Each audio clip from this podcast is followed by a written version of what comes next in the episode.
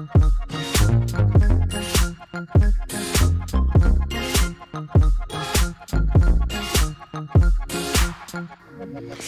Bonsoir, bienvenue. Et c'est drôle comme ce point de départ ressemble à une ligne d'arrivée. Ce soir, on largue les amarres, mais ce soir, on arrive à quai.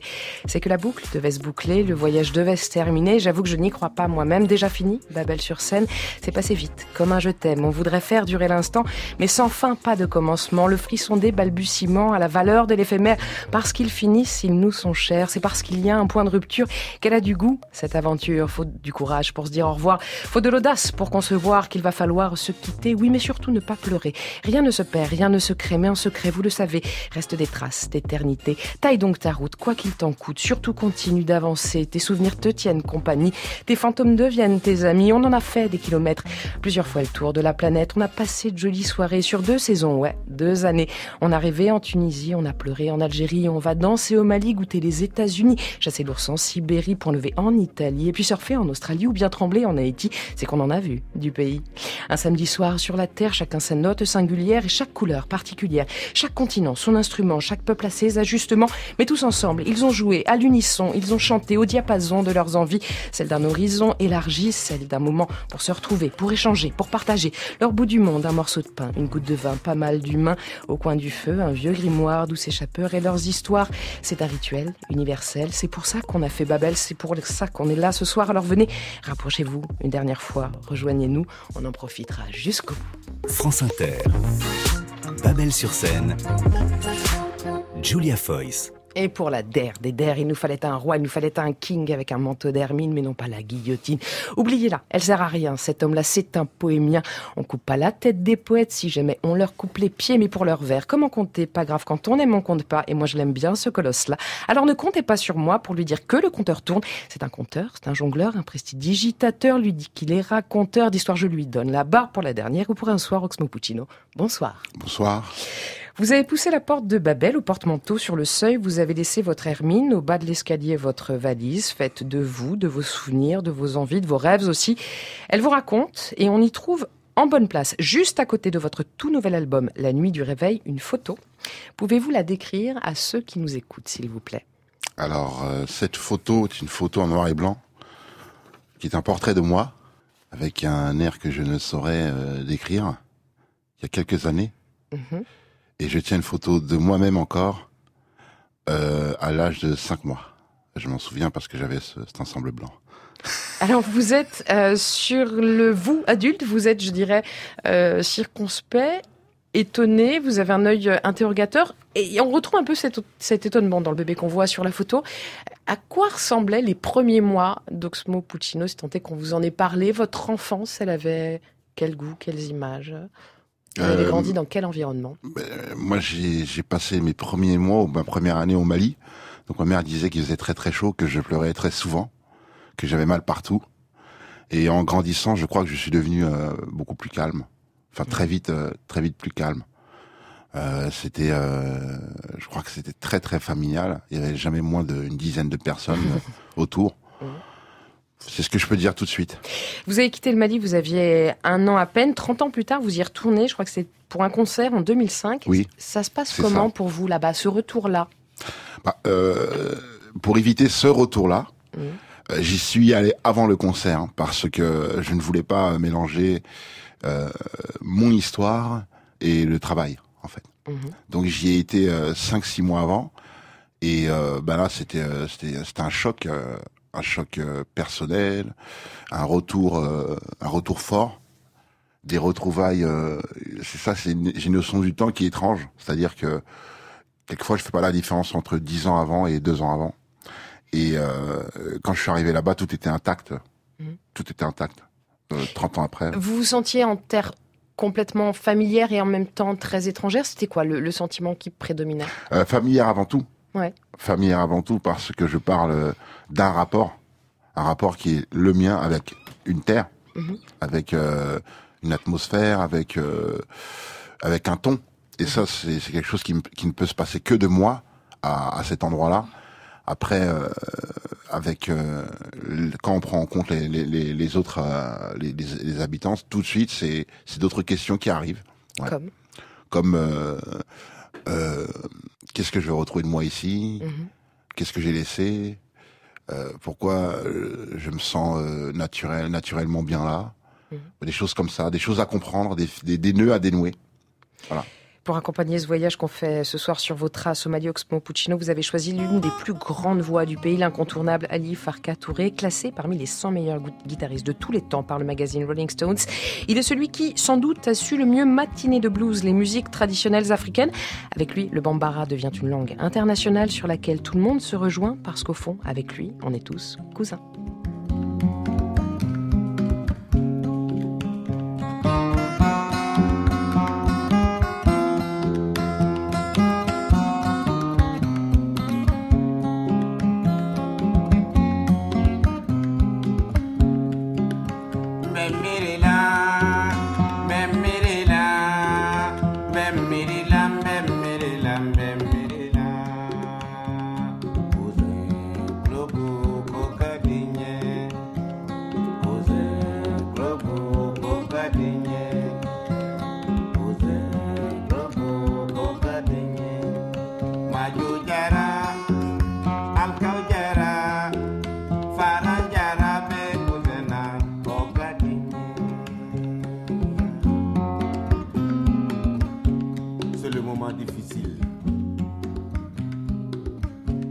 De la souffrance, de l'amitié et de l'amour.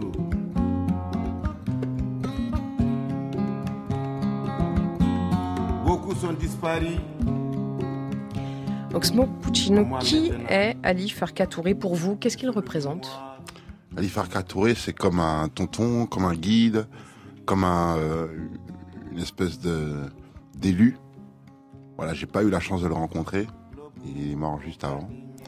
Et donc. euh, On écoutait sa musique ça- chez vous quand vous étiez enfant Bah oui, parce qu'il, je crois qu'il faisait partie de l'orchestre national. De, c'est l'orchestre de l'hôtel. Et euh, donc c'était tout un groupe de musiciens de la même génération qui ont grandi ensemble. Et il en faisait partie, je crois. hein. je suis Mm. pas sûr, mais je crois qu'il en faisait partie, vu qu'il traînait avec les Tidiane Sek, euh, Salif Keita et, Mm. et toute la bande. De toute façon, euh, c'est la même fibre. Qu'est-ce qu'on vous disait quand vous étiez petit du Mali? Euh, quand on était petit du Mali, bah, on, c'est plutôt mes parents. Euh, ce qu'on me disait du Mali, c'est que c'était difficile.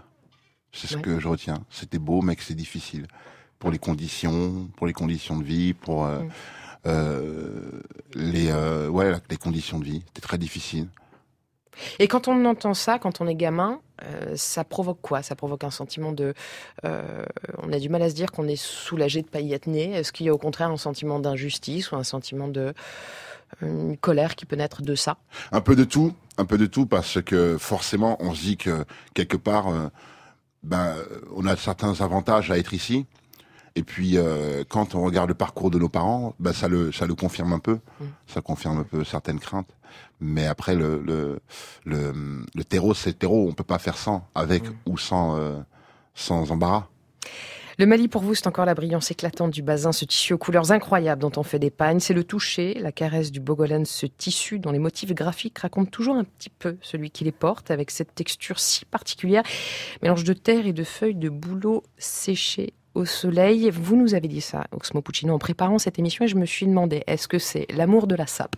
Qui le fait parler Ou est-ce que c'est que vous êtes de toute façon un sensuel, un sensoriel, que vous voyagez par euh, ce que vous touchez, ce que vous Mais c'est un peu de tout. C'est un peu de tout parce que euh, toutes les manifestations, euh, les fêtes familiales, c'est le défilé de Bazin.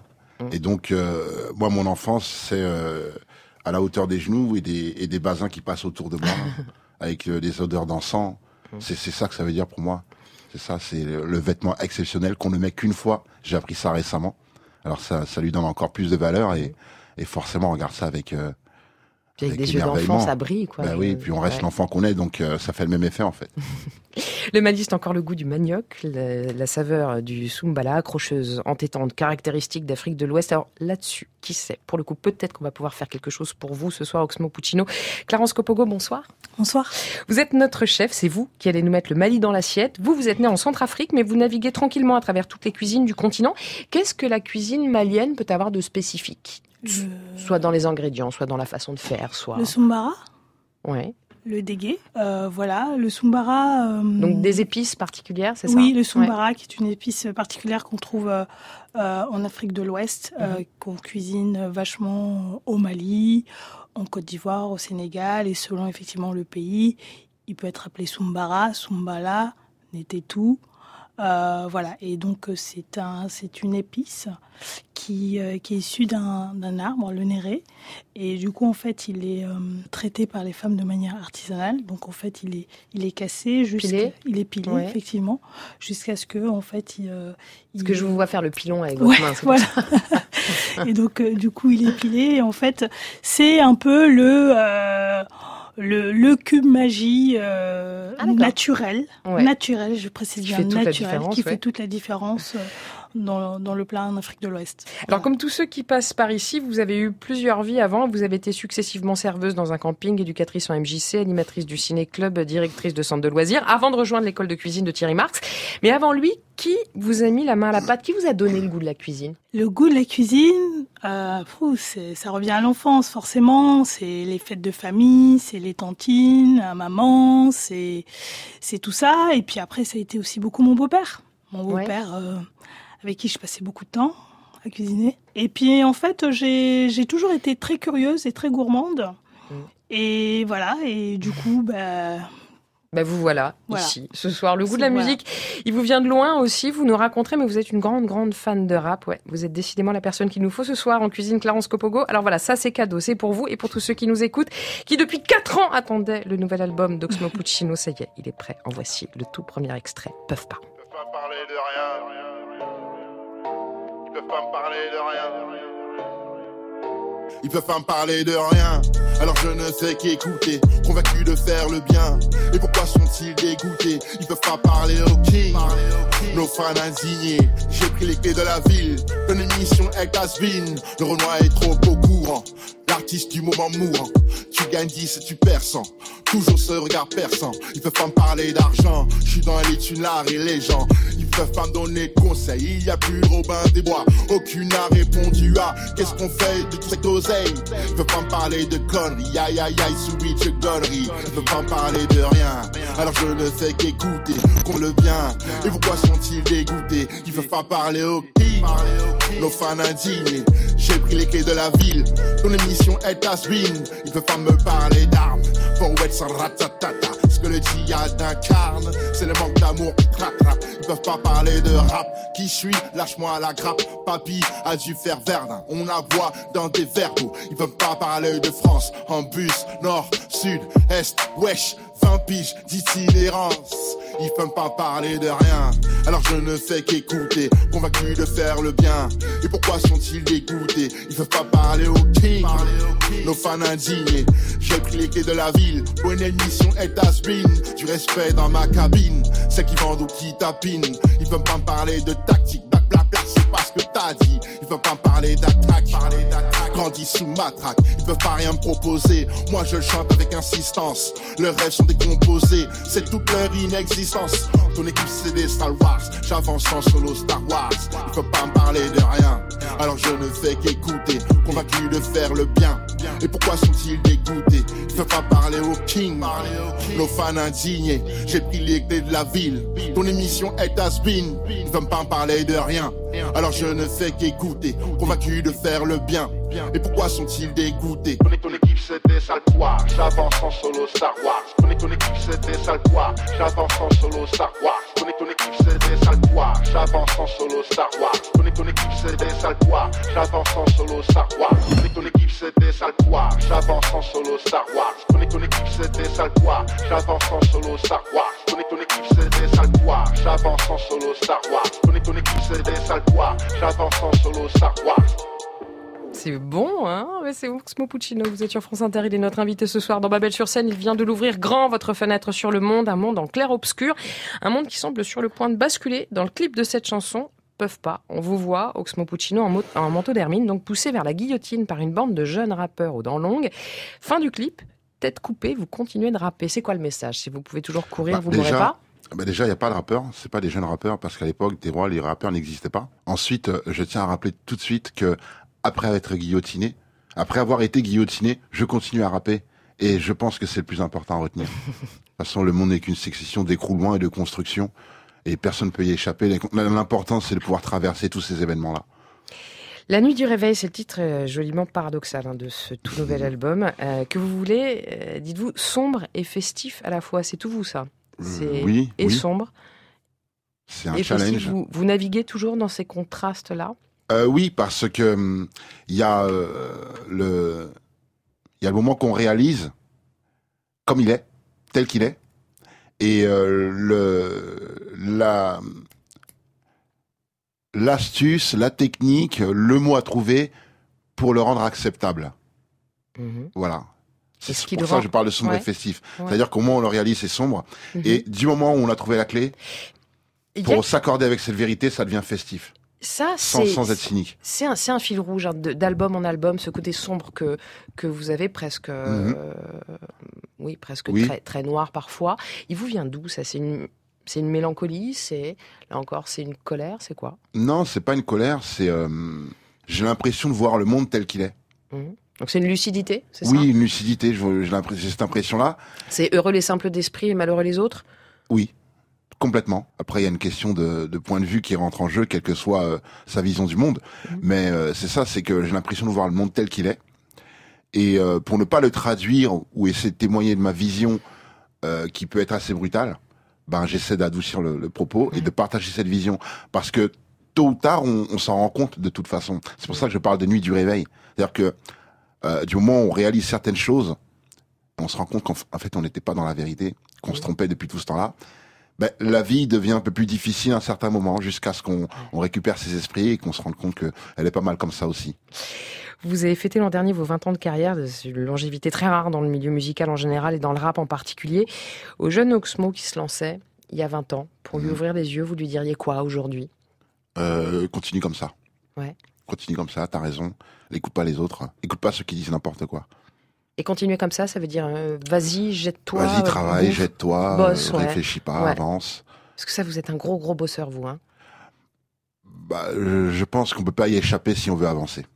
Surtout aujourd'hui. Surtout aujourd'hui où euh, travailler euh, peut être à la portée de beaucoup de monde et que pour faire la différence, bah, il faut encore plus travailler. Et travailler, c'est pas travailler euh, avec acharnement sans but, c'est réfléchir avant, beaucoup réfléchir avant. On lui dirait aussi profite, profite de tous ces petits plaisirs de la vie, comme euh, quand tu as Clarence Copogo près de toi et qu'elle te prépare. Mais qu'elle te Thank prépare you. quoi, Clarence? Thank you so much. Alors ce soir, j'ai préparé une piccata de Sumbara. Mhm. Voilà, Ça sent délicieusement bon. Allez-y, goûtez. une hein. Une Une piccata. piccata. Une picata. Voilà. Une picata. Alors euh, la piccata à la base, c'est un plat italien. Je ne vous le fais pas dire. Voilà. Généralement, c'est du veau. Et là, ce soir, j'avais envie de le. De, voilà, de, de faire une version, euh, ma version de la piccata de poulet euh, avec du sumbara. C'est fou le sombara. Je dis c'est fou le sombara ben voilà. parce que c'est une épice euh, unique qui est reconnaissable parmi toutes et qui est inimitable. C'est ça. Donc on y est là, c'est celle qui me chatouille les narines. Alors je précise que non seulement vous retrouverez cette piccata en photo sur mon compte Instagram avec le hashtag Babel sur scène tout attaché, mais mieux que ça encore, Clarence Copoco a la gentillesse d'y partager sa recette avec vous. Si, si. Clarence, aujourd'hui, vous travaillez pour le traiteur Le Cointre. Avant cela, pendant cinq belles années, vous avez tenu le restaurant itinérant et événementiel La Table Nali. De l'un à l'autre, votre ligne est la même. hein, J'ai l'impression vous partez des cuisines africaines pour les ouvrir vers le monde, comme là, vous mélangez à l'Italie. C'est Euh, cette c'est ça. d'ouvrir C'est ça, c'est l'ouvrir, l'envie de, démocratiser la cuisine de ma maman, de mes mamans, de mes tantines, euh, qui rentre dans les mœurs, qu'on en parle, et puis surtout, euh, je pense qu'on a un moment où, ce moment où tout bouge dans le monde, il y a beaucoup de choses qui bougent, et qu'à un moment donné, il est de, de notre devoir, des gens en tout cas de, de ma génération, de s'approprier ces recettes, Ouais. de les transmettre, d'en parler, de voilà, de montrer une autre, cu- une- qu'une autre cuisine africaine est possible. En tout cas, que nous, cette nouvelle génération qui voyageons, qui habitons Paris, qui voilà, comment elle peut aller à la rencontre d'autres cuisines, d'autres techniques? Je vois, je vois Oxmo Puccino faire oui oui de la tête. Vous, vous êtes d'accord avec ce que dit Clarence Oxmo? Si on veut pas qu'une tradition meure, il faut absolument la renouveler, il faut absolument la tuer un peu et la C'est trahir euh, un un peu. très bon point de vue. Bah, je ne sais pas, non. Quand on voit comment les hommes se battent pour que rien ne change, d'autres hommes se battent pour que rien ne change. C'est l'histoire de, de l'homme. hein. Imposer ses idées, quelle que soit leur couleur. Et euh, les deux ont des raisons, et ont des bonnes raisons. C'est-à-dire euh, la tradition, ben, la tradition, elle, elle, est transmise depuis des générations, des générations, intacte, et euh, elle est heurtée à la, à, la réalité, à la réalité, aux nouvelles générations, à l'évolution du monde. Et je trouve que c'est un très très beau dialogue. Oui, d'ouvrir ça, d'ouvrir ça à, l'autre et de mélanger le, le, présent au futur. Vous, vous partez, Clarence, de vos souvenirs d'enfance, de vos sens aussi, de vos sensations. Pour vous, si la Centrafrique avait une odeur, ce serait celle de la citronnelle. Pourquoi? Parce que c'est à court de ma grand-mère. C'est vrai. C'est le petit déjeuner le matin. Ouais. Euh, quand ma grand-mère, c'était euh, voilà, quand elle faisait son, son, thé en fait le matin et qu'on était tous là, elle faisait le thé pour le petit déjeuner. Donc c'était soit le thé ou le thé au lait, euh, les petits beignets.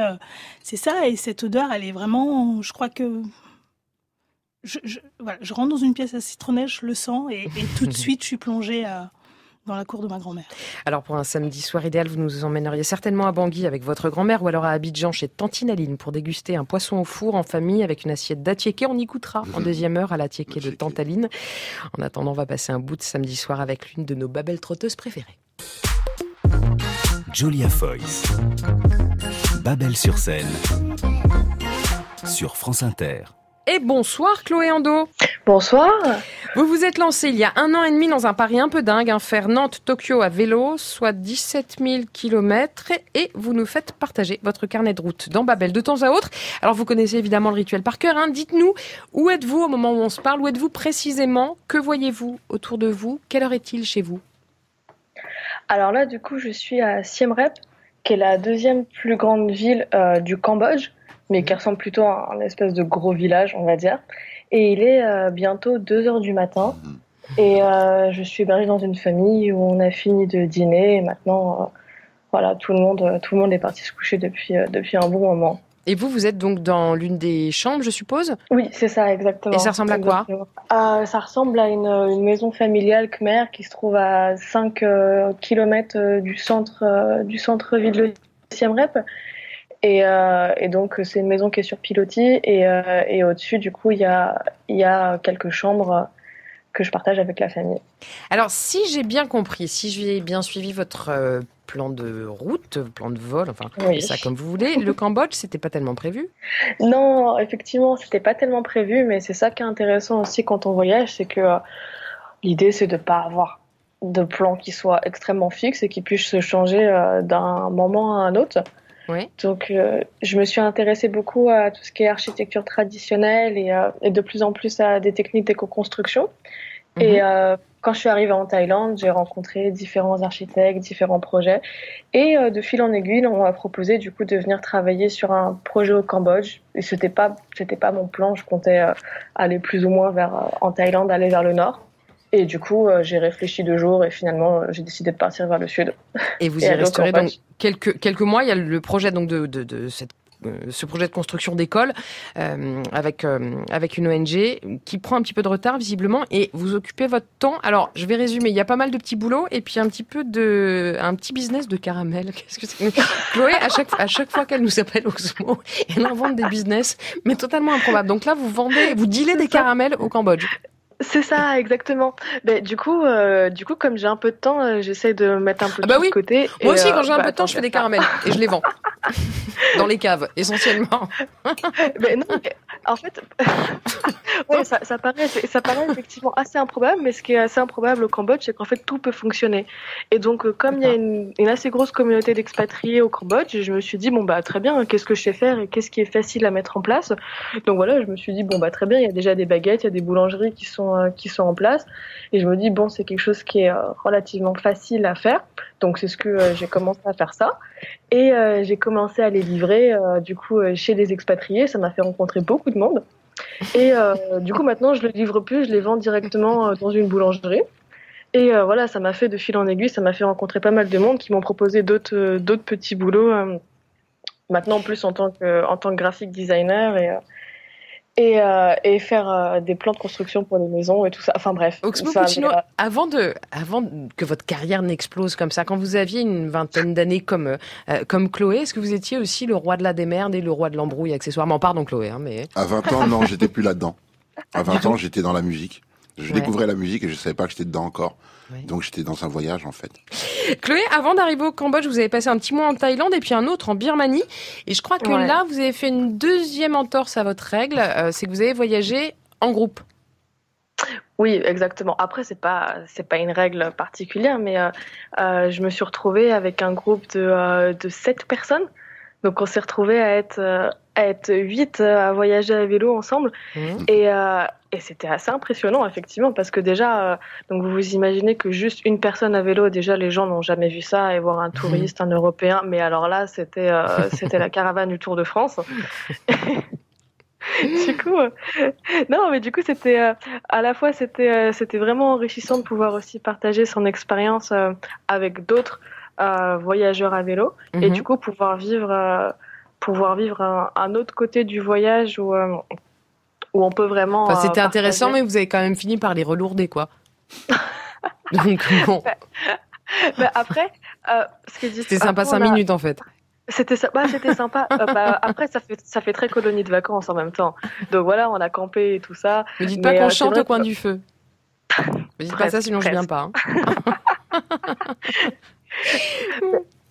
On va se dire après, au revoir, Chloé. Pardon, Oui. le, le temps court, mais on va devoir se dire au revoir. Et cette fois-ci pour de bon, pour de bon. Merci d'avoir joué le jeu pendant ces deux saisons. Les chemins se séparent, mais vous continuez vous votre route, vous toujours vers le Japon, hein, au rythme de vos Toujours imprévus. vers le Japon. Pardon, mais au rythme où vous allez, vous y êtes dans 10 ans, hein, a priori. On peut vous suivre sur votre Facebook Roulez Libre ou sur votre blog en roue libre avec plein de tirés du 6 partout, hein, point .com. Merci encore, Chloé, et bonne route. Merci à vous. Clarence Copogo, votre premier grand voyage, vous, vous l'avez fait à 5 ans. Vous quittez Bangui pour Bordeaux.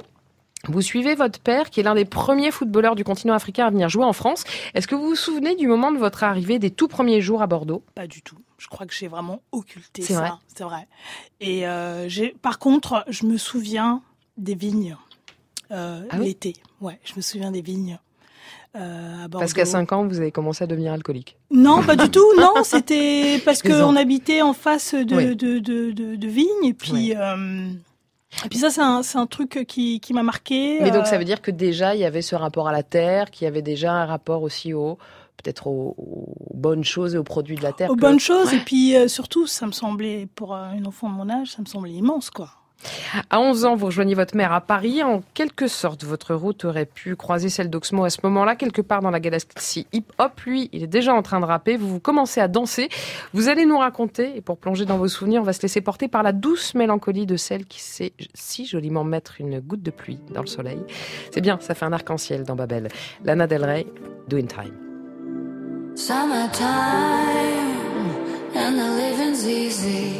Rallies on the microphone with Ross and G. All the people in the dance will agree that we're well qualified to represent the LBC. Me, me and Louis, we gonna run to the party and dance to the rhythm. It gets harder. Me and my girl, we got this relationship.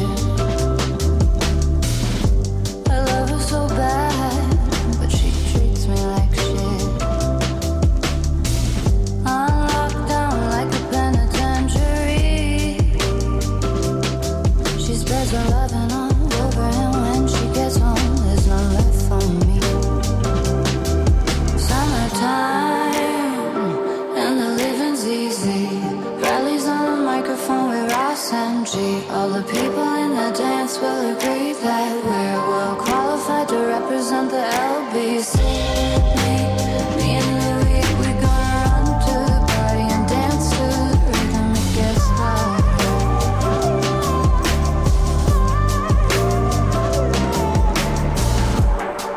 Or oh, take this veil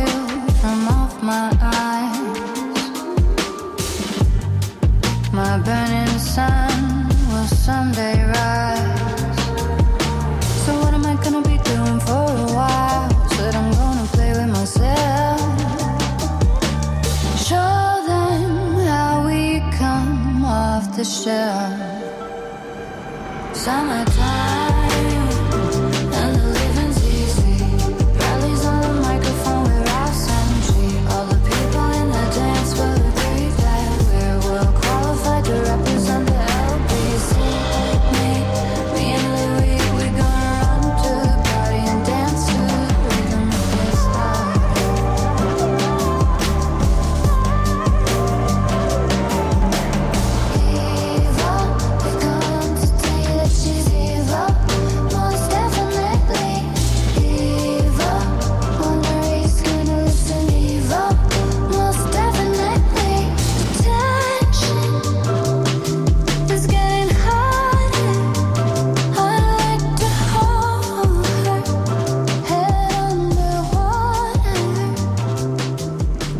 C'est le tout dernier extrait du cinquième album, toujours très attendu de Lana Del Rey, dont j'adore le titre, hein, Norman fucking Rockwell.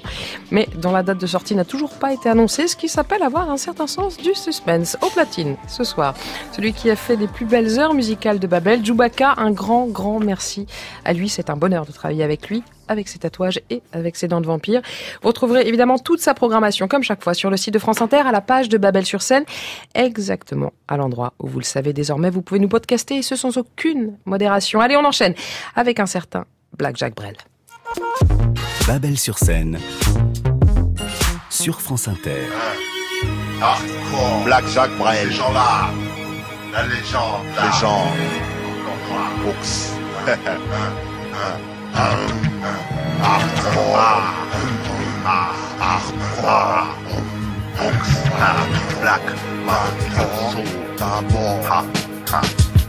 D'abord, il y a l'aîné, lui qui est quand même long, lui qui a un gros nez, lui qui sait plus son nom.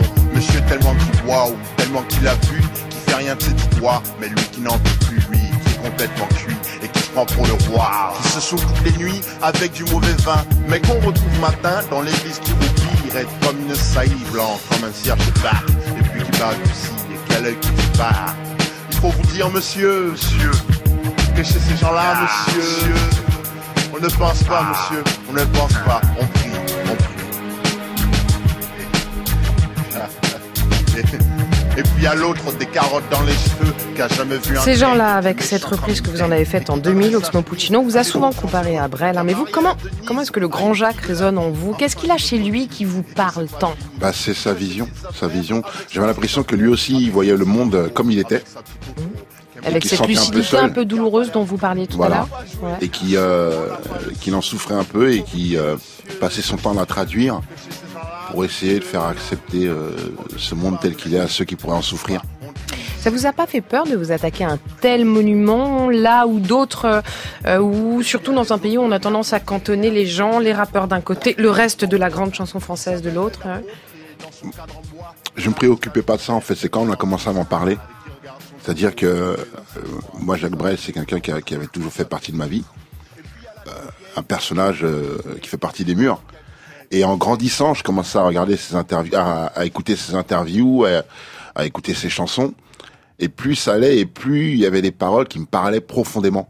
Donc c'est un rapport direct avec moi et Jacques. Euh, et quand vous parlez avec un ami, vous vous en foutez de ce que pensent les autres. Et euh, ce que pensent les autres, en fait, est arrivé après. Vous, vous sa définissez vision, euh, comme sa un- vision de l'amour, sa vision de la famille, du travail, son statut de bourgeois euh, euh, qu'il n'avait pas choisi, son rapport avec les femmes. Et puis cet amour des mots qu'il a, vous-même vous vous définissez comme un poémien, comme un poétiseur aussi. Mhm. D'où est-ce qu'il vous vient cet amour-là, ce goût pour la langue? Je pense que c'est inné. Ouais. Je pense que c'est inné.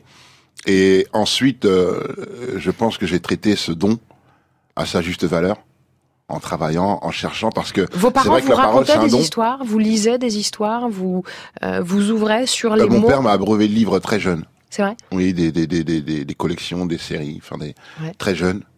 Euh, Peut-être parce qu'il lisait beaucoup aussi et qu'il avait compris que c'était une des clés les plus importantes. C'est ce que je passe mon temps à dire aux gens qui savent lire et écrire. Euh, dit comme ça, ça paraît euh, normal, mais tout le monde ne sait pas lire ni écrire. Et euh, quand c'est le cas, ben, vous avez le devoir d'en faire quelque chose. Et vous en avez fait quelque chose. J'essaye. Vous, vous avez grandi dans le 19e, entre la place des Fêtes et le parvis de la Villette, quartier en voie de boboisation accélérée. J'en suis la preuve. Mais quand vous étiez enfant, il ressemble à quoi ce quartier? Euh, des, des terrains vagues qui se suivent euh, au milieu de, de vieux immeubles, de vieux immeubles, euh, je dirais d'avant-guerre. Ouais, c'est ça, avant-guerre, des de vieux immeubles d'avant-guerre qui, qui font tout le tour de Paris. Alors c'est voilà, c'est avant Paris, c'était entouré d'immeubles d'avant-guerre, euh, intercalés avec des, des docks et des terrains vagues. Mm. Voilà, donc c'était ça. Et l'atmosphère qui régnait, l'ambiance Village, c'est village. Ouais, c'est vrai. C'était village. Ouais. Et en plus, c'était le 19e. Donc, le 19e, c'est à l'extrémité est de Paris, dans le nord-est. Et juste après, c'est le 93. Donc, il y avait déjà euh, une atmosphère de banlieue un peu. Avec ce qu'il faut aussi de, euh, euh, de bagarre, avec ce qu'il faut aussi de dureté parfois? Euh, oui, bah, c'est un quartier, c'est un quartier connu pour ça. Ouais, qui était connu pour ça en tout cas. À l'époque, ouais. Mhm. Vous, vous êtes une figure de ce quartier-là, une figure de la ville aussi, puisque vous avez reçu il y a quelques années la médaille vermeille de la ville de Paris. Je me suis demandé si ça vous avait fait plaisir ou si vous aviez pris un coup de vieux le jour où on vous donne une médaille vermeille. Euh, ça fait plaisir. Oh, ouais. Ça fait plaisir. On appelle tous les copains, tous les copines. Alors justement, tous les copains ont répondu aux questions euh, de la mairie de Paris qui est allée tourner dans votre quartier. Ils ont parlé de vous et de l'endroit où vous avez tous grandi. Vu où on a grandi, comment euh, les conditions, etc., il y en a beaucoup qui mériteraient une médaille. Après, s'il faut, euh, s'il faut un torse pour me présenter, ben, c'est bien que ce soit sur son torse à lui, que ce soit lui le shérif. Impeccable. Ici, c'est c'est notre coin où on s'amusait quand on était petit dans le quartier. Il n'y avait pas grand-chose. Ici, il y avait un dragon, un grand toboggan et tout le monde se réunissait ici. Même quand on n'est plus dans le 19e, quand on revient, c'est ici. On est attaché ici, c'est c'est- c'est ici qu'on a grandi. Donc euh, c'est ici qu'il y a tous nos proches. Il habitait dans le prolongement de ma rue. Et, euh, et voilà, tout s'est passé dans le 19e, aussi bien les rencontres que les premiers textes, que les, euh, que les premières idées, que les premières ratures. Vous êtes d'accord, Oxmo? Cet endroit, c'était l'endroit des premiers textes et des premières ratures? Bah oui, il y avait assez de matière pour s'inspirer. Hein. On Ouais. pouvait pas faire autrement. On ne pouvait pas. euh, C'est ce que je dis souvent, c'est que partout où vous irez, dans le monde entier, vous rencontrerez des gens qui sont plus du 19e arrondissement. Partout où Parce vous irez. que, ouais. Parce qu'il y a quelque chose de particulier là-bas, un esprit euh, qu'on peut emmener partout et qui sera reconnaissable et magnétique. Et qui est fait de quoi Et je ne sais pas du tout. Je ne sais pas Ouais. du tout. Je pense que c'est la mémoire des murs, euh, de ce qu'ont laissé toutes les personnes qui sont qui sont passées par euh, par cet endroit-là, parce que je crois à la mémoire de la terre et des murs. Vous dites on pouvait pas faire autrement que de rapper. Est-ce que vous, avec le recul aujourd'hui, est-ce que vous savez pourquoi vous avez commencé? À rapper Parce que je pense avoir toujours eu une curiosité artistique.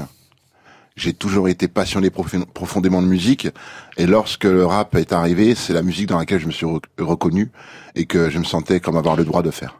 Est-ce que c'est un peu comme le foot, c'est-à-dire que le rap, on peut se raconter qu'on peut tous s'y mettre et qu'on peut tous essayer Parce qu'il faut un papier, un stylo et qu'il faut. Alors après, il faut du talent, bien sûr, mais qu'au moins pour essayer, c'est à notre portée. Ben, disons que le rap n'avait pas autant d'ambition, autre que d'exister, et que c'était déjà pas mal d'exister. Ça vous parle, je suppose, euh, Clarence Copogo, cette, euh, cette époque, cette, euh, ce que nous dit Oxmo. Là, vous, adolescente, vous avez aussi plongé la tête la première dans le hip-hop à travers la musique et la danse. Même question qu'à Oxmo, vous y trouviez quoi? Je pense que c'était une musique euh, qui nous ressemblait, pleine d'énergie, où on pouvait euh, se retrouver tous ensemble, partager quelque chose, et puis euh, et puis c'était euh, c'était les States quoi, c'était les États-Unis, donc c'était aussi euh, c'était aussi ce qui se passait là-bas. euh, voilà, ce que on, on ne trouvait pas ici en France, même si c'est arrivé. Voilà. Oxmo Puccino, vous êtes d'accord? C'était Ah, c'était euh, l'énergie, c'était l'énergie américaine aussi. Et l'idée que du coup, il y avait un autre monde qui était Je possible. dirais pas énergie américaine, c'est énergie qui est venue de là-bas, mais c'est pas l'énergie Ouais. américaine parce que ça, c'est dans les quartiers du Bronx, comme on sait. Mhm. Euh, après, après, enfin, on connaît l'histoire et euh, c'est l'énergie qui était aux États-Unis, mais qui pour moi n'est pas américaine. Il n'est pas américaine parce que bah déjà c'est c'est euh, les Afro-Américains qui Mm. qui y ont donné naissance. Les Afro-Américains ils viennent d'Afrique. Ouais. C'est comme le blues. D'ailleurs, le, on, on, euh, Salif Katoa, il disait, il n'y a pas de blues, c'est la musique africaine. C'est ça. Au départ, Oxmo Puccino, vous rappez à plusieurs, et notamment dans le collectif Time Bomb. Et puis en 98, un premier album solo, Opéra Puccino, où l'on trouve notamment ce titre, L'enfant seul, qui vous fait décoller pour le grand public.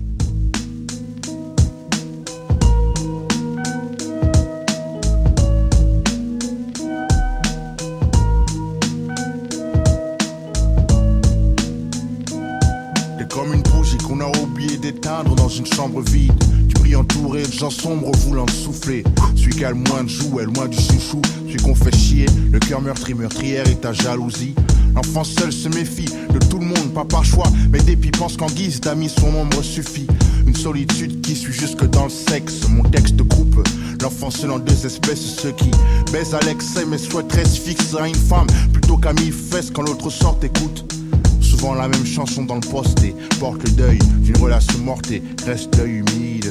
La tête baissée laisse le cœur sur l'estomac, l'estomac sur les genoux, ma tristesse n'a d'égal que le coup de gueule muet de l'enfant seul que nul ne calcule. calcule.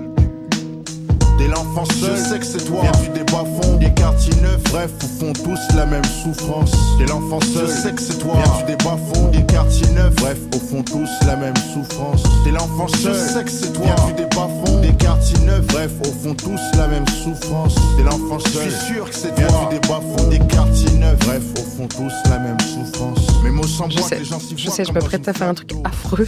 C'est couper l'enfant seul, mais sachez que je suis la première à en souffrir en fait. Ce que je suis en train de faire, c'est suicidaire. Pardon, Oxmo Puccino, là, là où d'autres rappeurs portent des textes euh, très engagés, mais très en colère aussi sur le monde qui nous entoure, là, vous vous aventurez sur un terrain qui est encore peu exploré, qui est celui de l'intime. Est-ce que c'est un choix que vous faites consciemment? Vous dites, mais moi, en fait, j'ai envie de faire sonner un autre son, de dire autre chose. Bah, c'est toujours ce que j'ai voulu faire. Euh, lorsque j'avais débuté, euh, comme je n'avais pas le niveau et que j'ai commencé à un âge qui était plus tardif que les autres, euh, c'est-à-dire que normalement on commence à rapper à 18 ans, 16-17 ans, et moi j'ai commencé à rapper à 20 ans. Donc euh, j'avais un niveau moindre, et pour faire la différence, euh, je comptais sur mes textes et j'ai raconté des histoires. Et Comme, peu de gens faisaient ça, ben, je me suis dit je veux marquer la différence de cette manière-là. Et ensuite, je parlais de la vie, je parlais de sentiments parce que il y a des choses à dire là-dessus.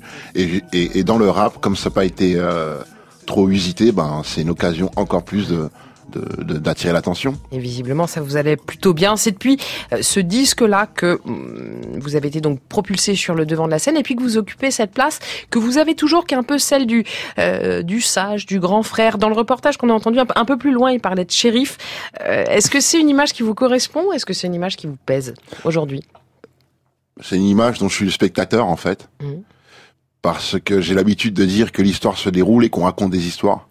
Elle se déroule euh, avec ou sans nous. Et donc, euh, je, je, je suis spectateur et Donc pour vous, c'est quelque chose que vous dégagez malgré vous, en fait. Cette posture-là dans laquelle euh, on vous place, du sage. Bah oui, oui, mais je dirais aussi que c'est une question de contexte. Voilà, c'est euh, une question de contexte. Le contexte est tel qu'il est, et euh, selon le texte, il y a des personnes qui ressortent plus ou moins. Et voilà. Sage, vous l'êtes, si l'on en croit le texte qui vous accompagne ce soir. C'est un extrait de la charte du Mandé. C'est une tradition orale qui remonterait au début du XIIIe siècle, retranscrit en 65. Ces mots auraient été prononcés pour la première fois au moment de l'intronisation de Soundiata Keita, empereur du Mali.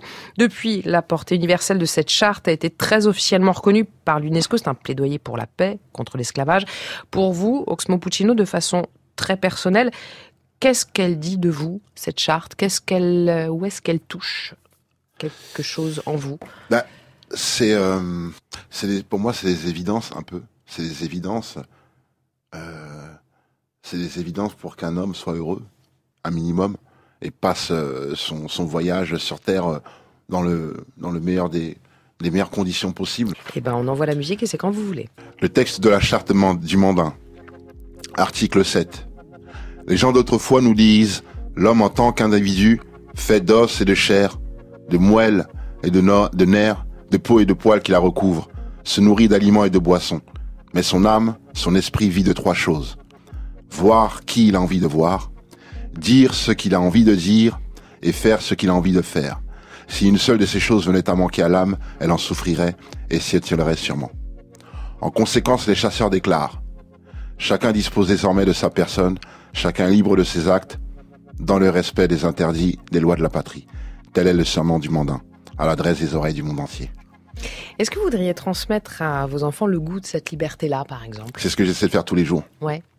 Ce que j'essaie de faire tous les jours parce que c'est euh, ce que je trouve dommage, c'est qu'on on apprend aux enfants, enfin on essaie d'inculquer aux enfants une notion de réussite dans la vie, mais on oublie de leur dire que la réussite c'est de faire ce qu'on aime et d'y prendre du plaisir.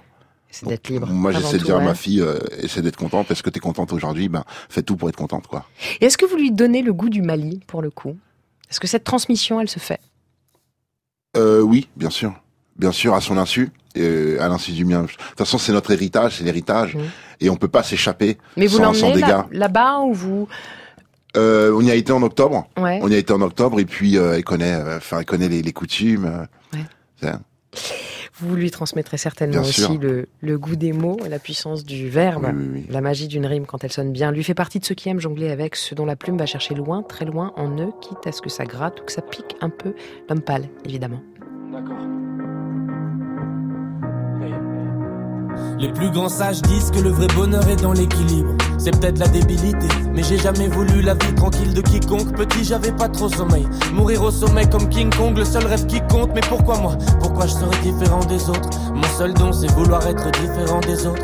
Et pour ça, j'ai la rage de vaincre, la rage d'être le meilleur sur la page de fin. Si jamais ça marche, je pars plus comme une tache de vin. Oh, j'ai l'impression de m'entendre dans mes premiers morceaux, toujours à crier comme un connard morceau. Sauf que maintenant j'ai plus 19 ans, et je crois bien que les gens bizarres du showbiz disent que mes disques se vendent. Yes, concert complet dans toutes les villes de France. On était déjà passé par là en vague. Sur scène, je donne tout, j'en ai 2000 devant mais je suis toujours mal à l'aise quand je parle à un fan. Évidemment que je veux briller comme l'or. J'ai passé ma vie invisible comme l'air. Pourquoi vous voulez m'aimer maintenant? Pourquoi vous voulez m'aimer maintenant? Des millions d'heures seules dans le noir. Dieu merci, j'ai enfin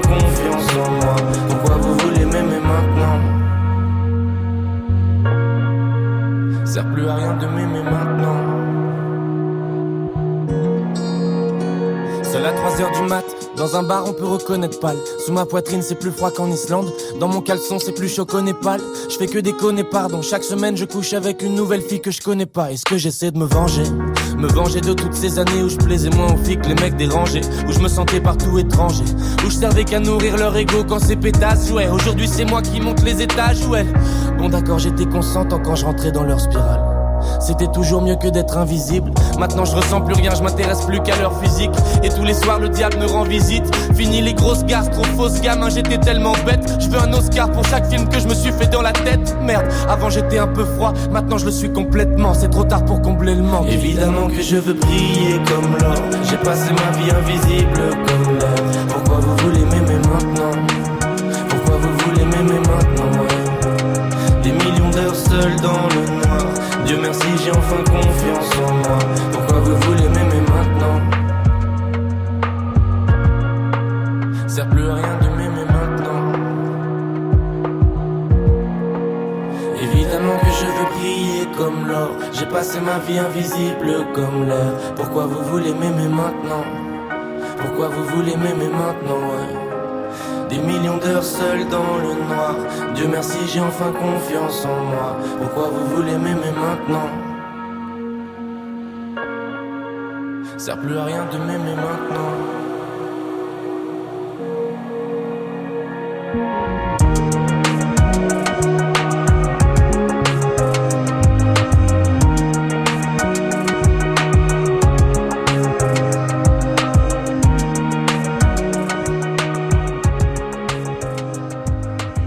Évidemment, c'était l'homme pâle sur France Inter et dans Babel sur scène. Oxmo Puccino, quel regard est-ce que vous portez, ou quelle oreille, sur le rap d'aujourd'hui, sur les rappeurs d'aujourd'hui, comme l'homme pâle par Mais moi, cette question m'amuse beaucoup. En fait, il y a pas de rap, il y a plus de rap aujourd'hui. En fait, c'est la chanson. On vient d'écouter une chanson. Ouais. Ils chantent au refrain, ils chantent euh, au couplet. Certes, c'est rythmé, mais c'est la chanson. Il y a des mélodies. Les beats sont pas en avant. C'est très musical. C'est de la chanson. Et On pour vous, fait- c'est une bonne ou une mauvaise chose, ça? Qu'il n'y ait plus de rap Que le rap tel que vous, vous l'avez connu et porté soit terminé Ben, c'est le cours des choses, en fait. Ouais. C'est le cours des choses. Faut embrasser l'évolution des choses. Euh, on peut pas revenir euh, au rap où on bouge les bras avec euh, des rythmiques et des sujets et, et des refrains criés. Non, parce que c'était avant. Donc on évolue, mais avec l'évolution, il faut il faut renommer les choses quelquefois, quoi. Même s'il y a beaucoup de nostalgie. L'homme pâle, lui, il est en tournée avec Janine. C'est le titre de son dernier album. Vous pourrez l'entendre sur scène le 29 juin à Marmande, le 6 juillet à Arras et il est à l'affiche des Franco de La Rochelle. On accueille maintenant l'une des très rares personnes, Oxmo, à pouvoir dire j'ai toujours baigné dans le champagne. Fanny Huck. Bonjour. Bonjour. Vous êtes une habituée de Babel, hein, mais certains auront peut-être besoin d'un rapide rattrapage. Vous, vraiment, vous êtes presque né dans une coupe, quoi. C'est une image, mais à peine. Est-ce que vous pouvez nous dire, le champagne et vous, ça se noue comment cette histoire? Eh, le champagne et moi, c'est une histoire de famille puisque euh, je suis née euh, à Reims, donc euh, presque la capitale du Champagne, Mhm. avec des parents vignerons. Euh, J'ai passé toute mon enfance dans les vignes, euh, pas forcément à travailler, mais à jouer, euh, puisque mes parents travaillaient comme des brutes, donc euh, ma sœur et moi, on était au coin d'un arbre euh, en train de, de jouer.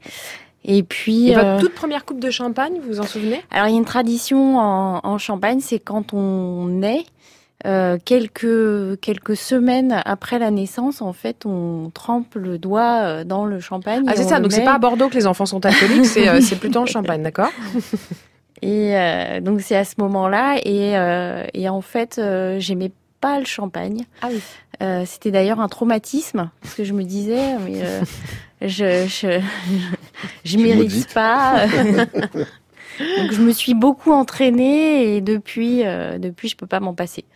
Alors, vous êtes aujourd'hui à la tête d'une cave à champagne. Les dilettantes, vous proposez du champagne de terroir, hein, Mhm. produit par 25 vignerons et qui, à eux tous, nous prouvent qu'en fait, on peut faire, contrairement aux idées reçues, hein, tout un repas au champagne. Ouais, C'est ça, entrée, plat, dessert. Et puis, c'est pas forcément un repas de fête, quoi. Non, l'idée euh, de, cette euh, boutique, de cette cave, c'est de démocratiser le champagne, c'est euh, de dire le champagne est un vin. Il y en a une multitude, Mmh. une diversité, il y a différents terroirs, il y a différents cépages, il y a énormément d'assemblages. En Champagne, on assemble les raisins, donc les, différents cépages, on assemble les années, on peut vinifier dans tout un tas de de, de, de, de cuves, de fûts, de, de matériaux différents. Donc il y a une, une énorme diversité. Et euh, aujourd'hui, euh, quand une personne me dit j'aime pas le champagne, euh, euh, mis à part si elle n'aime pas l'alcool, mais ne pas aimer aimer le champagne, c'est comme dire ne- j'aime pas le vin. Quoi. Il y a une telle diversité qu'on on, on y trouve toujours son compte. Et ben justement, on va y trouver notre compte avec cette toute première bouteille. Vous connaissez mon amour du pop? Oui. Alors je vais essayer. Je voudrais un beau pop. Surtout que c'est la dernière, donc franchement, si on a un pop foireux sur la dernière, moi. euh, Faut un pop à la Joe Star. Exactement. Attention, on va la voir. vous, hein. Moi, j'ai très peur. En fait, ça me. Je... Il était bien. Non, il était pas mal. Oxmo, Ouais, franchement. il était bien, il était bien. On était bien. Ouais, ok, on était bien. Là, là, on refera en deuxième heure, évidemment.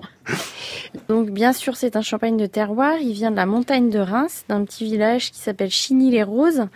Et euh, il est élaboré par euh, une famille euh, qui transmet euh, donc le vignoble de femme en femme. Ah, voilà. Voilà. Donc c'est le champagne euh, Gilles. Lassalle. Donc euh, assemblage de trois cépages euh, Meunier, Pinot Noir, Chardonnay. Euh, et puis j'ai choisi ce champagne aussi parce qu'il est très élégant, fruité, euh, très agréable à boire et c'est vraiment le champagne estival par excellence. Ok. Eh ben, on va goûter, on va trinquer. Hum, pareil, hein, deuxième session de, de rattrapage pour ceux qui auraient raté vos premiers passages dans Babel, Fanny Huck. Est-ce qu'il y a des choses à savoir, deux, trois choses assez simples à savoir sur comment on goûte le champagne, comment on le boit? Euh, plutôt dans un verre euh, donc flûte que coupe. Parce que Euh, parce que la coupe en fait il y a une très grande surface et donc euh, le champagne va, va s'oxyder très vite et Ah. la bulle euh, va disparaître très vite. D'accord. Euh, dans un verre plutôt en verre, enfin Que une- spécifiquement en une, verre. vieille coupasse en plastique, quoi. Ouais, ça, ça c'est pas possible. Donc on évite la coupasse en plastique, on est sur une coupe en verre, là on est bien. Vous l'avez goûté Oxmo? Non, j'y vais. Pas frappé. Quand c'est un bon champagne, on évite de le boire frappé, D'accord. plutôt euh, entre 6 8 degrés, euh, puis un peu plus s'il a il a vieilli plus longtemps. Les Et bulles puis sont voilà. hyper fines. Et effectivement, c'est très frais. Bah ouais. On est bien, voilà. Champagne pour la dernière de Babel, c'était un minimum. On est ensemble jusqu'à 22h avec le roi Oxmo, avec la reine de la cuisine, Clarence Copogo et Fanny Huck au champagne souverain. On va continuer à se mettre bien ce soir jusqu'à 22h avec un détour en Algérie, un aller simple pour Saint-Louis à la technique, Guillaume Roux et Charles Pellabon à la réalisation, Marie Merrier à la préparation de cette émission, Romy Engels au taquet sur les réseaux sociaux, Valentine Théodoro. Je profite des quelques instants qui me restent avant la fin de cette première heure pour vous raconter une histoire comme on les aime ici. L'histoire de 70 élèves israéliens, palestiniens, marocains et français. Ils ont entre 17 et 21 ans et pour la première fois de leur vie, ils ont été réunis une petite semaine à Paris en novembre dernier pour échanger, pour discuter de tout, de rien, de leur culture respective. Essentiellement, peu à peu, ce sont des préjugés qui tombent, des dialogues qui s'amorcent, le tout devant les caméras d'Isabelle Weckstein. À l'arrivée, ça donne un documentaire parfaitement babellois de 26 minutes, tellement proche, qui sera projeté le mercredi 26 juin à 20h au cinéma Beauregard à Paris. Si vous le pouvez, allez-y. Et nous, on se retrouve juste après le flash. Thank you.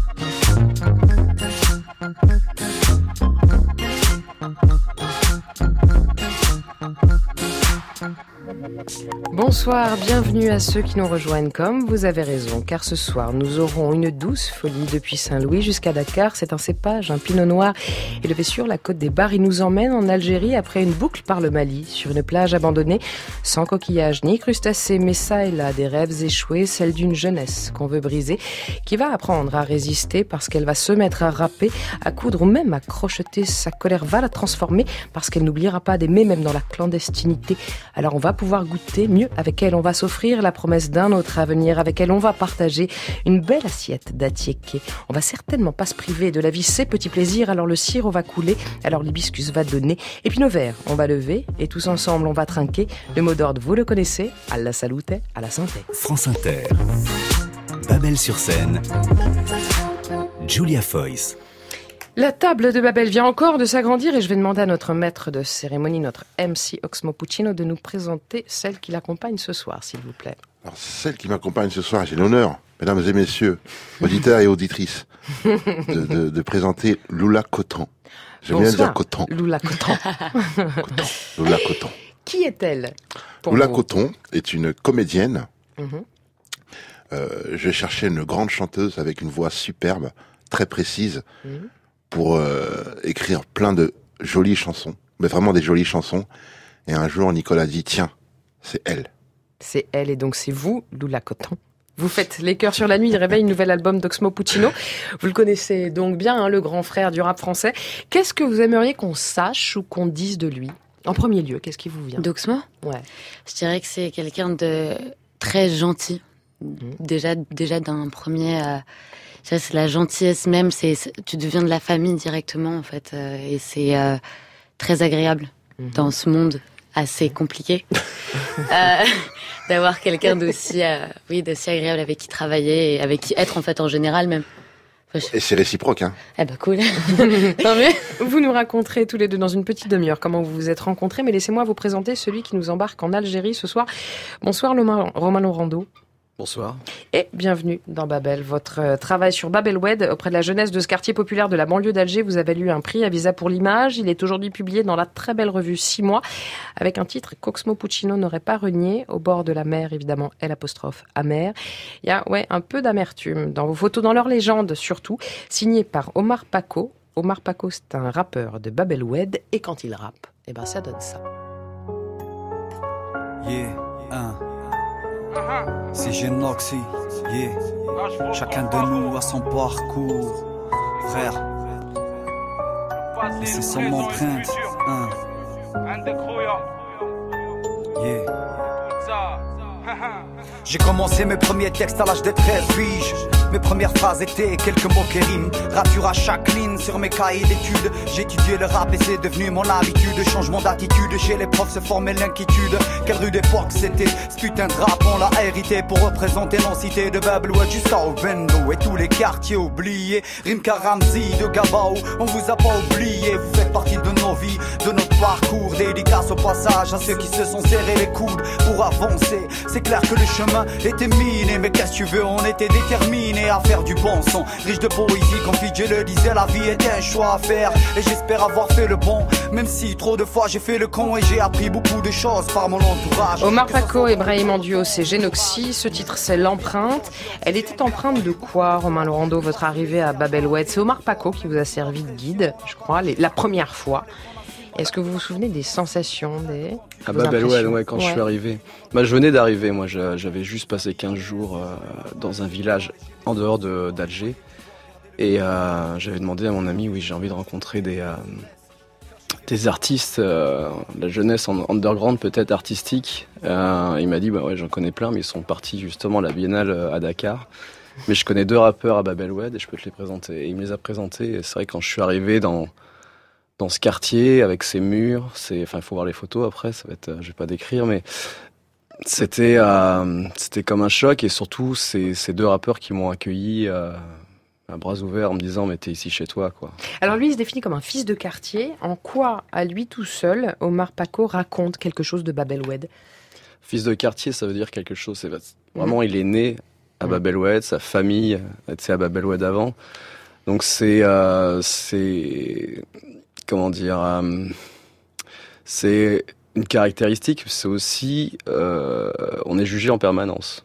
Puisqu'on est, on est fils de quartier. Donc on a, Ça on a une le réputation. quartier chez nous, quoi. Le quartier, sa Ouais. famille, euh, tout ça. Donc c'est, voilà, ça a double tranchant, on va dire, quoi. Mais, Babelouette, ce drôle de nom que tout le monde connaît, ce drôle de quartier que tout le monde ignore et qui se rappelle à notre bon souvenir d'émeutes en émeutes, et ce depuis avant-guerre, quartier où la colère le dispute à l'ennui, où on oublie le chômage dans les stades et dans des combats de moutons, où l'amour se vit caché mais où il se vit malgré tout envers. Et contre tout, on va s'y balader ce soir, Romain Laurando, grâce à vous, et avec celles qui vont donner toute leur saveur au voyage, Clarence Copogo en cuisine, Fanny Euck pour les dilettantes dans la cave à champagne. Quant à ce que vous entendez, là, c'est l'improbable mariage entre des mélodies anatoliennes et du rock psychédélique, un peu de funk, un peu de percussion cubaine aussi à cheval entre les Pays-Bas et la Turquie. C'est un joyeux foutoir. C'est parfaitement babélois et ça s'appelle Leila.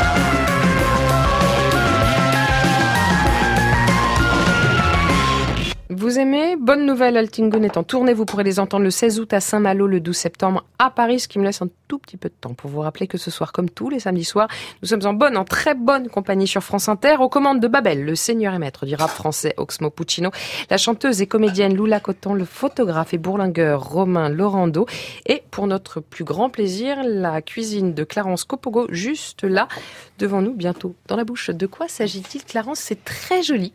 Ça a l'air très frais, mais c'est quoi? C'est la tchéké, c'est la semoule de manioc. Ouais. Voilà, que je, Allez-y, hein, je vous en prie, comme tout à l'heure. On... que je revisite à, à ma sauce, encore une fois. Ouais. C'est-à-dire C'est-à-dire que ben là, ce sont des petites tomates marmantes de saison, avec euh, de la ciboulette, euh, des germes de, de brocoli, des germes de, de poireaux, du poivre aussi, du Ouais. Congo, du poivre, du Congo, une petite euh, vinaigrette euh, au citron avec des suprêmes de citron. Qui cuisinait chez vous quand vous étiez en- enfant, Oxmo? Ma mère. Ouais. Oui, ma mère. Et elle vous a appris des choses comme ça? Vous cuisinez, vous, ou pas du tout? Moi, j'adore cuisiner. C'est vrai? Bah, C'est comme la peinture, c'est comme le dessin, comme la musique. C'est la même chose. C'est de la création? Oui, totalement. Et euh, il y a ce côté éphémère, magique, Mm. et puis ce souvenir, euh, ce souvenir éternel qu'on laisse. Et là, pour le coup, c'est un tableau aussi parce que c'est plein de couleurs. Clarence Copogo, c'est extrêmement, c'est extrêmement joli. Alors, on, on est pas mal. hein. On a les bonnes personnes autour de la table à checker dans l'assiette. Il nous manque quoi pour un samedi soir idéal? Question rituelle ici qui tombe sur vous, Romain Laurando. Un samedi soir idéal, je crois qu'on le, le passe sur les montagnes de, dans les montagnes de l'Atlas, c'est ça, avec un berbère? Racontez-nous. Ah bon? J'ai j'ai dit ça Ah, ah. Je... euh, Un voyage au Maroc. Oui, un voyage au Maroc, oui. Racontez-nous tes Ah, souvenirs de voyage. c'était- oui, c'était très chouette. Je, je suis parti de Dakar euh, en camion, camion qui, de- qui normalement transporte des légumes. Voilà, donc on était dans la cabine, on a traversé la Mauritanie, on est arrivé au Maroc, puis après on était euh, dans le bas Atlas et, euh, et passé, euh, passé, passé trois semaines sous une tente à côté d'un d'un ruisseau et, euh, et voilà quoi. Avec un berbère. Avec un berbère qui, qui, qui avait aussi sa tente, c'était son petit terrain et il avait monté un petit, euh, un petit pont euh, comme ça et alors les gens pouvaient traverser euh, en se mouillant un peu ou, ou traverser par le pont et puis donner une petite pièce s'ils voulaient c'était formidable. Quoi. Alors la prochaine fois, pensez quand même à embarquer Fagneux qu'avec vous. Quand vous n'êtes pas au dilettante, Fagneux, quand vous voyagez, vous mettez toujours, c'est un principe, hein, au moins une bouteille de champagne dans ses bagages. Donc moi je pense que comme compagne de route, elle est pas mal, Fanny. Vous, mais à chaque fois, vous emmenez une bouteille de, de champagne, voire je peux plusieurs. pas- je peux pas faire autrement. Et c'est pourquoi? C'est pour créer le, le lien, c'est pour nouer le contact, c'est c'est pas du pour business. apporter euh, ah non non non non c'est euh, pour apporter de la convivialité euh, pour Quel est l'endroit le plus improbable au monde où vous ayez fait goûter du champagne? Peut-être que sur la muraille de Chine euh, avec des amis on avait euh, on était sur un enfin vraiment enfin il y a déjà dix ans donc euh, le temps passe vite Ouais, mais bon, même il y a 10 ans, moi je veux bien le champagne sur la muraille de Chine. hein. c'était magique Euh, ouais. Vous êtes monté jusqu'à deux bouteilles pour votre euh, voyage babellois ce soir. hein. La douce folie promis, ce sera dans un quart d'heure environ. Alors n'hésitez pas, vous qui nous écoutez, venez avec nous, rejoignez-nous. Le hashtag, vous l'avez, Babel sur scène, tout attaché.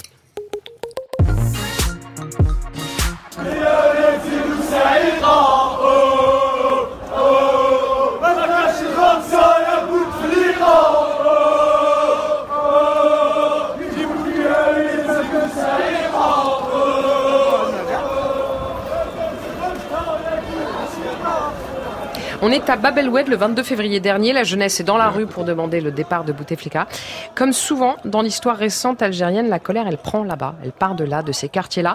Romain Laurando, depuis 4 ans, vous y passez plusieurs mois par an. Est-ce que c'est une colère qui affleure, que l'on sent quand on vit à Babelwed? Euh, c'est une colère mais qui est qui n'est pas exprimée.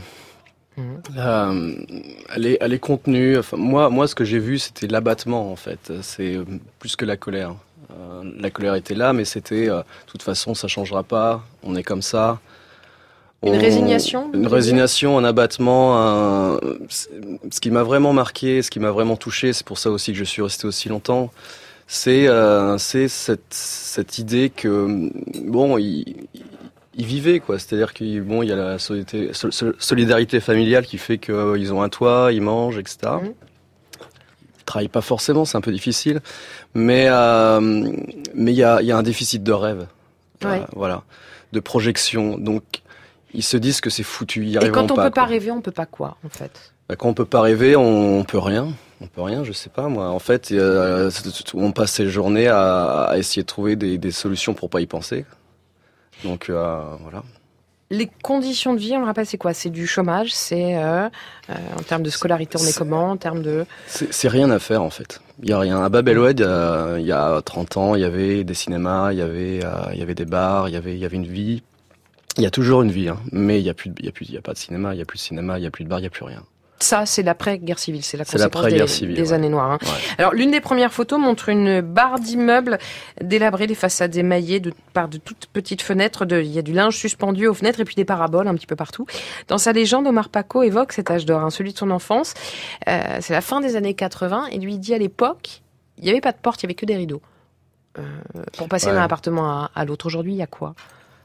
Aujourd'hui, aujourd'hui, on se, enfin, aujourd'hui, je sais pas aujourd'hui parce que maintenant, euh, avec ce qui se passe euh, en ce moment, euh, peut-être que ça change. que ça Mais ouais. moi, moi, ce que j'ai vu, c'était que euh, c'est que c'est qu'on est méfiant, on est méfiant de l'autre. Euh, c'est les c'est aussi la, la décennie noire qui a qui a qui a marqué les esprits. Parce que c'est le souvenir d'un voisin qui a dénoncé, parce que c'est le C'est souvenir parce d'un qu'on voisin qui ouais, a tué, là, parce que... parce qu'on savait pas. Enfin, moi, j'ai pas vécu, mais de, de, de ce qu'il me racontait, c'est qu'ils savaient pas d'où ça pouvait venir, euh, et, et donc euh, on- ils sont restés dans une espèce de de paranoïa un peu sous, sous-jacente comme ça, et qui fait que ben même dans le quartier, euh, quand ils étaient gosses, ils allaient dans n'importe quelle cité, euh, tout le monde était, c'était voilà, tout le monde vivait ensemble. Maintenant, Mais on se déplace de cité en cité, on demande l'autorisation limite pour euh, aller Ce qui est fou, c'est que à, à une toute autre échelle, à des milliers de kilomètres, c'est ce qu'on décrivait tout à l'heure pour le 19e arrondissement, Puccino, c'est-à-dire que on a l'impression qu'il se passe la même chose euh, pour la jeunesse de, de Babelouette. Ça veut dire quoi? Ça veut dire que c'est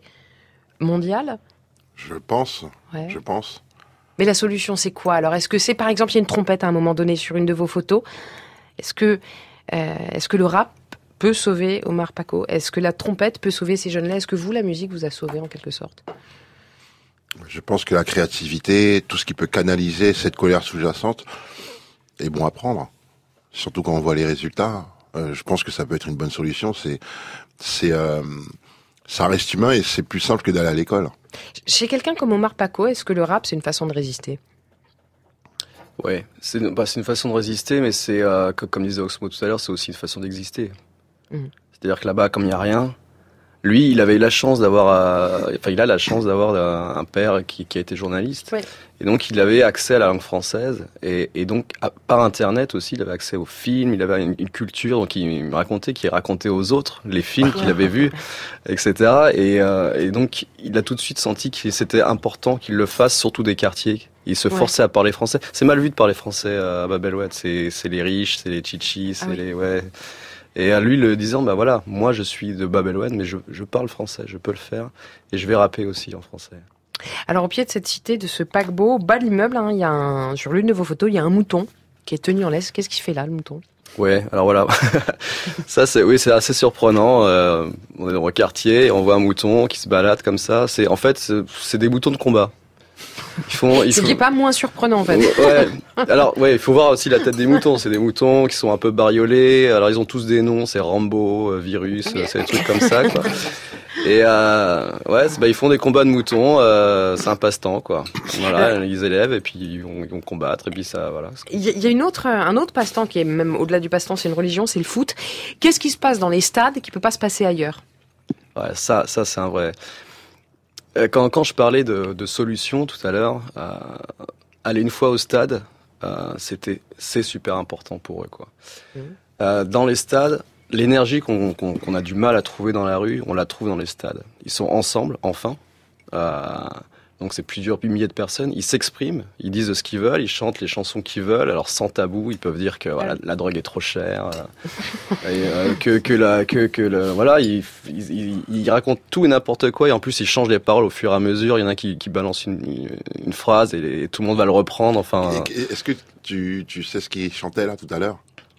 Euh, deux. C'était des slogans anti anti D'accord. pour qu'ils dégagent. Mais c'est des slogans qui viennent des stades.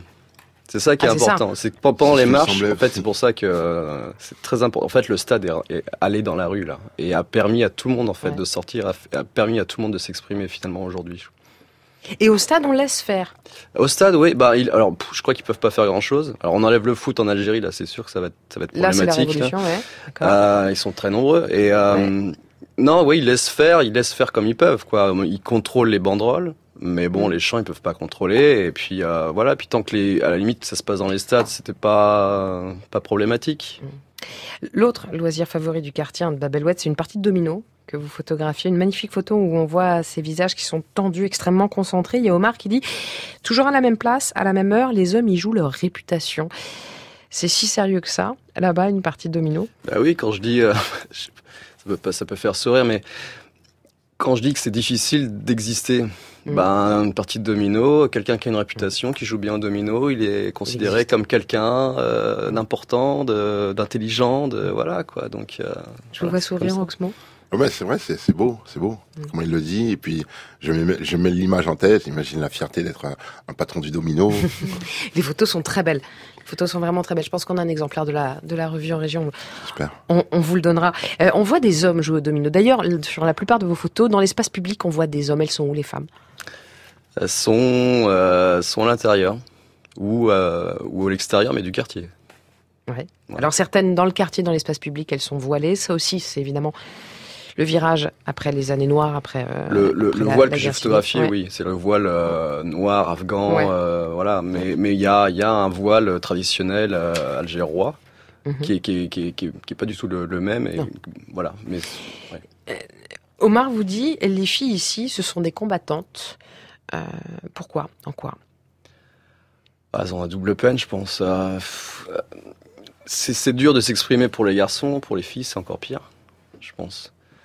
Elles sont C'est-à-dire qu'une fois pubères, elles disparaissent C'est de ça, l'espace ouais. public. Ouais. Enfants, on les laisse jouer, euh, tout va bien, et puis Mhm. dès qu'elles deviennent un peu pubères, hop, elles sont à la maison, leur espace maintenant, ça va être la maison, et, euh, et voilà, donc elles, euh, à partir de là, ça va être d'un combat tous les instants pour, pour gagner leur liberté et, et pour essayer de l'avoir. ouais. Vous avez rencontré quelques femmes seules qui vivent seules, hein, donc euh, célibataires et qui vivent seules dans leur appartement. Qui sont ces femmes-là? Parce qu'elles sont quand même euh, extrêmement rares. Moi, moi, je, moi, je peux pas, j'en ai rencontré quelques-unes, c'est pas, je peux pas en parler en général, mais, celles euh, que vous avez rencontrées? Celles, celles que j'ai rencontrées euh, étaient plutôt des classes très élevées ou élevées, quoi, dans des quartiers qui étaient euh, qui étaient sécurisés. Euh, et donc là, oui, bah l'argent permet de faire des choses euh, peut-être que euh, ailleurs on peut Ouais. pas. Et voilà quoi. Alors, sur euh, ces endroits que vous allez photographier, qui sont des endroits un peu, soit un peu clandestins, soit en tout cas des espaces clos, les jeunes se retrouvent, ils s'aiment, ils s'embrassent, et sur l'une des photos, on voit une jeune femme, pour le coup, pas du tout voilée, parce qu'elle est de dos, elle est torse nu, elle est dans les bras de son amoureux, et Omar écrit « J'aime cette photo parce qu'elle est vraie ». En quoi? Alors c'est son amoureuse. Ah ah C'est son amoureuse. Je, je sais pas pourquoi elle a dit ça. Euh, je pense, je pense que ju- justement, vu que c'était deux filles ensemble et qui s'embrassaient en plus, c'est tellement tabou là-bas. Euh, Je pense que ce, ce qu'il a voulu dire, c'est que euh, c'est que c'est ça qui se passe en fait chez les jeunes. On en parle. Ça, c'est quoi? Mais c'est qu'ils ont envie de vivre ça, quoi. Ils, euh, alors, ils, ils- C'est-à-dire l'amour, une forme ouais, ils d'amour ont envie, ils ont envie d'aimer, euh, ils ont envie de, comme toutes les jeunesses du monde, quoi. Ils ont envie, ils ont envie de faire ça, et ils le font. Ils sont obligés d'être cachés, donc ils cherchent tout euh, à chaque instant. Ils cherchent un endroit. euh, alors dans les quartiers, ça peut être n'importe quoi. Ça peut être une cage d'escalier, euh, un cimetière abandonné, euh, choses comme ça. Et puis quand bon, avec la classe moyenne, on a un appartement euh, de, de, de location de, de, de copains. Et, euh, et donc, on- ouais, ils se retrouvent là et euh, je sais pas, peut-être que dans un autre pays, ils auraient pris euh, le maquis pour leur liberté. Là, ils prennent ces endroits-là pour, euh, pour leur liberté et Pour et s'aimer, pour, pour vivre à 100% dans ces moments-là, ouais. Votre reportage se referme sur une plage abandonnée. Omar raconte, on venait faire de la capoeira ici, une danse mal vue à Alger. Tu vois le parking au fond? Beaucoup de travestis se mettaient là parce qu'il y avait la police en face. Ils se sentaient protégés des agressions. Mais c'était début 2000. Aujourd'hui, tout ça, c'est fini. Ces deux jeunes viennent probablement de très loin pour fuir les regards. Au-dessus d'eux, il y a un panneau interdit aux couples accroché par les voisins. Alors on regarde et on rêve et on se dit que, qui sait, peut-être en d'autres temps, peut-être plus tard, on pourra, on aurait pu y croiser un certain Black Despé avec sa biatch à la main. J'allais entamer la cinquième manche avec ma bitch quand Marscus apparaissent dans ma TV, ce qui signifie que l'heure est grave. Magnifique stand, bébé, tiens les draps chauds, je reviens, on va à la plage. J'ai mis mon masque, ma casquette et ma cape. Sur ma Desperado moto, quelle chance, je capte. C'est Mars, v'là le message. Le rap français s'est fait kidnapper par des mauvaises chansons. Un euro, personne ne paye la rançon. On cherche un héros prévenu. Ce coup-là, y a pas de thune. T'inquiète, j'ai l'habitude. Instru chargé, toujours près d'après toi. Qui appelle-t-on lorsque le monde court à sa perte musicière BD brodé sur le torse, un lettre capitale ne veut pas dire. Bande d'enfoirés, Mike au poignet. T'ignores qui va gagner, pas de soigner. C'est Black Desperado. M'appelle Jacques Rogalo. Black Desperado. Règle tout hors caméra. Depuis l'opéra, Puccino opérant. C'est Black Desperado. M'appelle Jacques Rogalo. Black Desperado. Situation à haute température. Rapide, rapido, c'est ta go, on capture.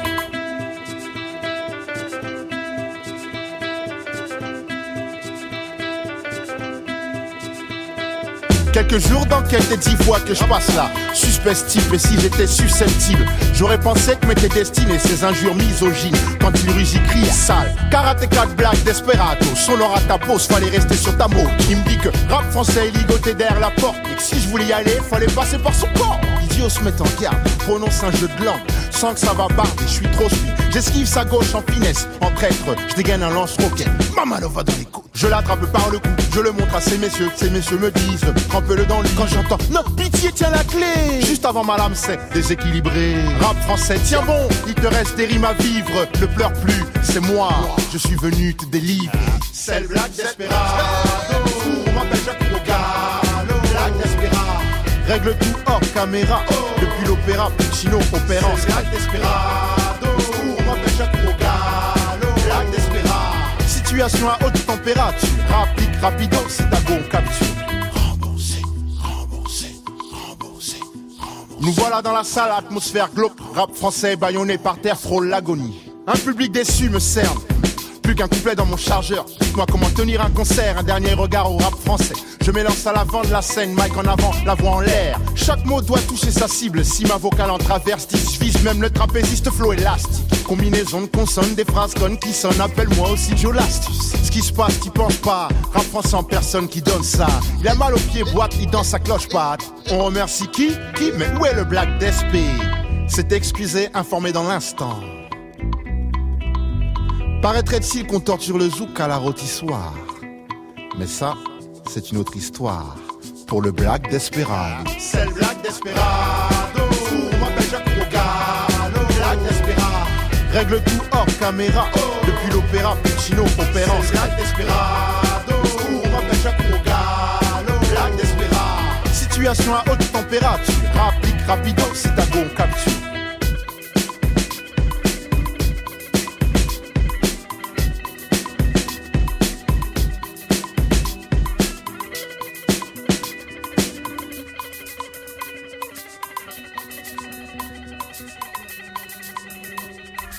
Black Desperado. Oxmo Puccino, est-ce que vous aimez réentendre vos propres chansons? Oui. Ouais. Oui, oui. Parce que, parce que avec Parce les que années, ça me remet dans le saveurs. contexte euh, dans lequel j'ai créé la chanson. Ça me fait revivre la même émotion, la même émotion avec laquelle j'ai écrit la chanson.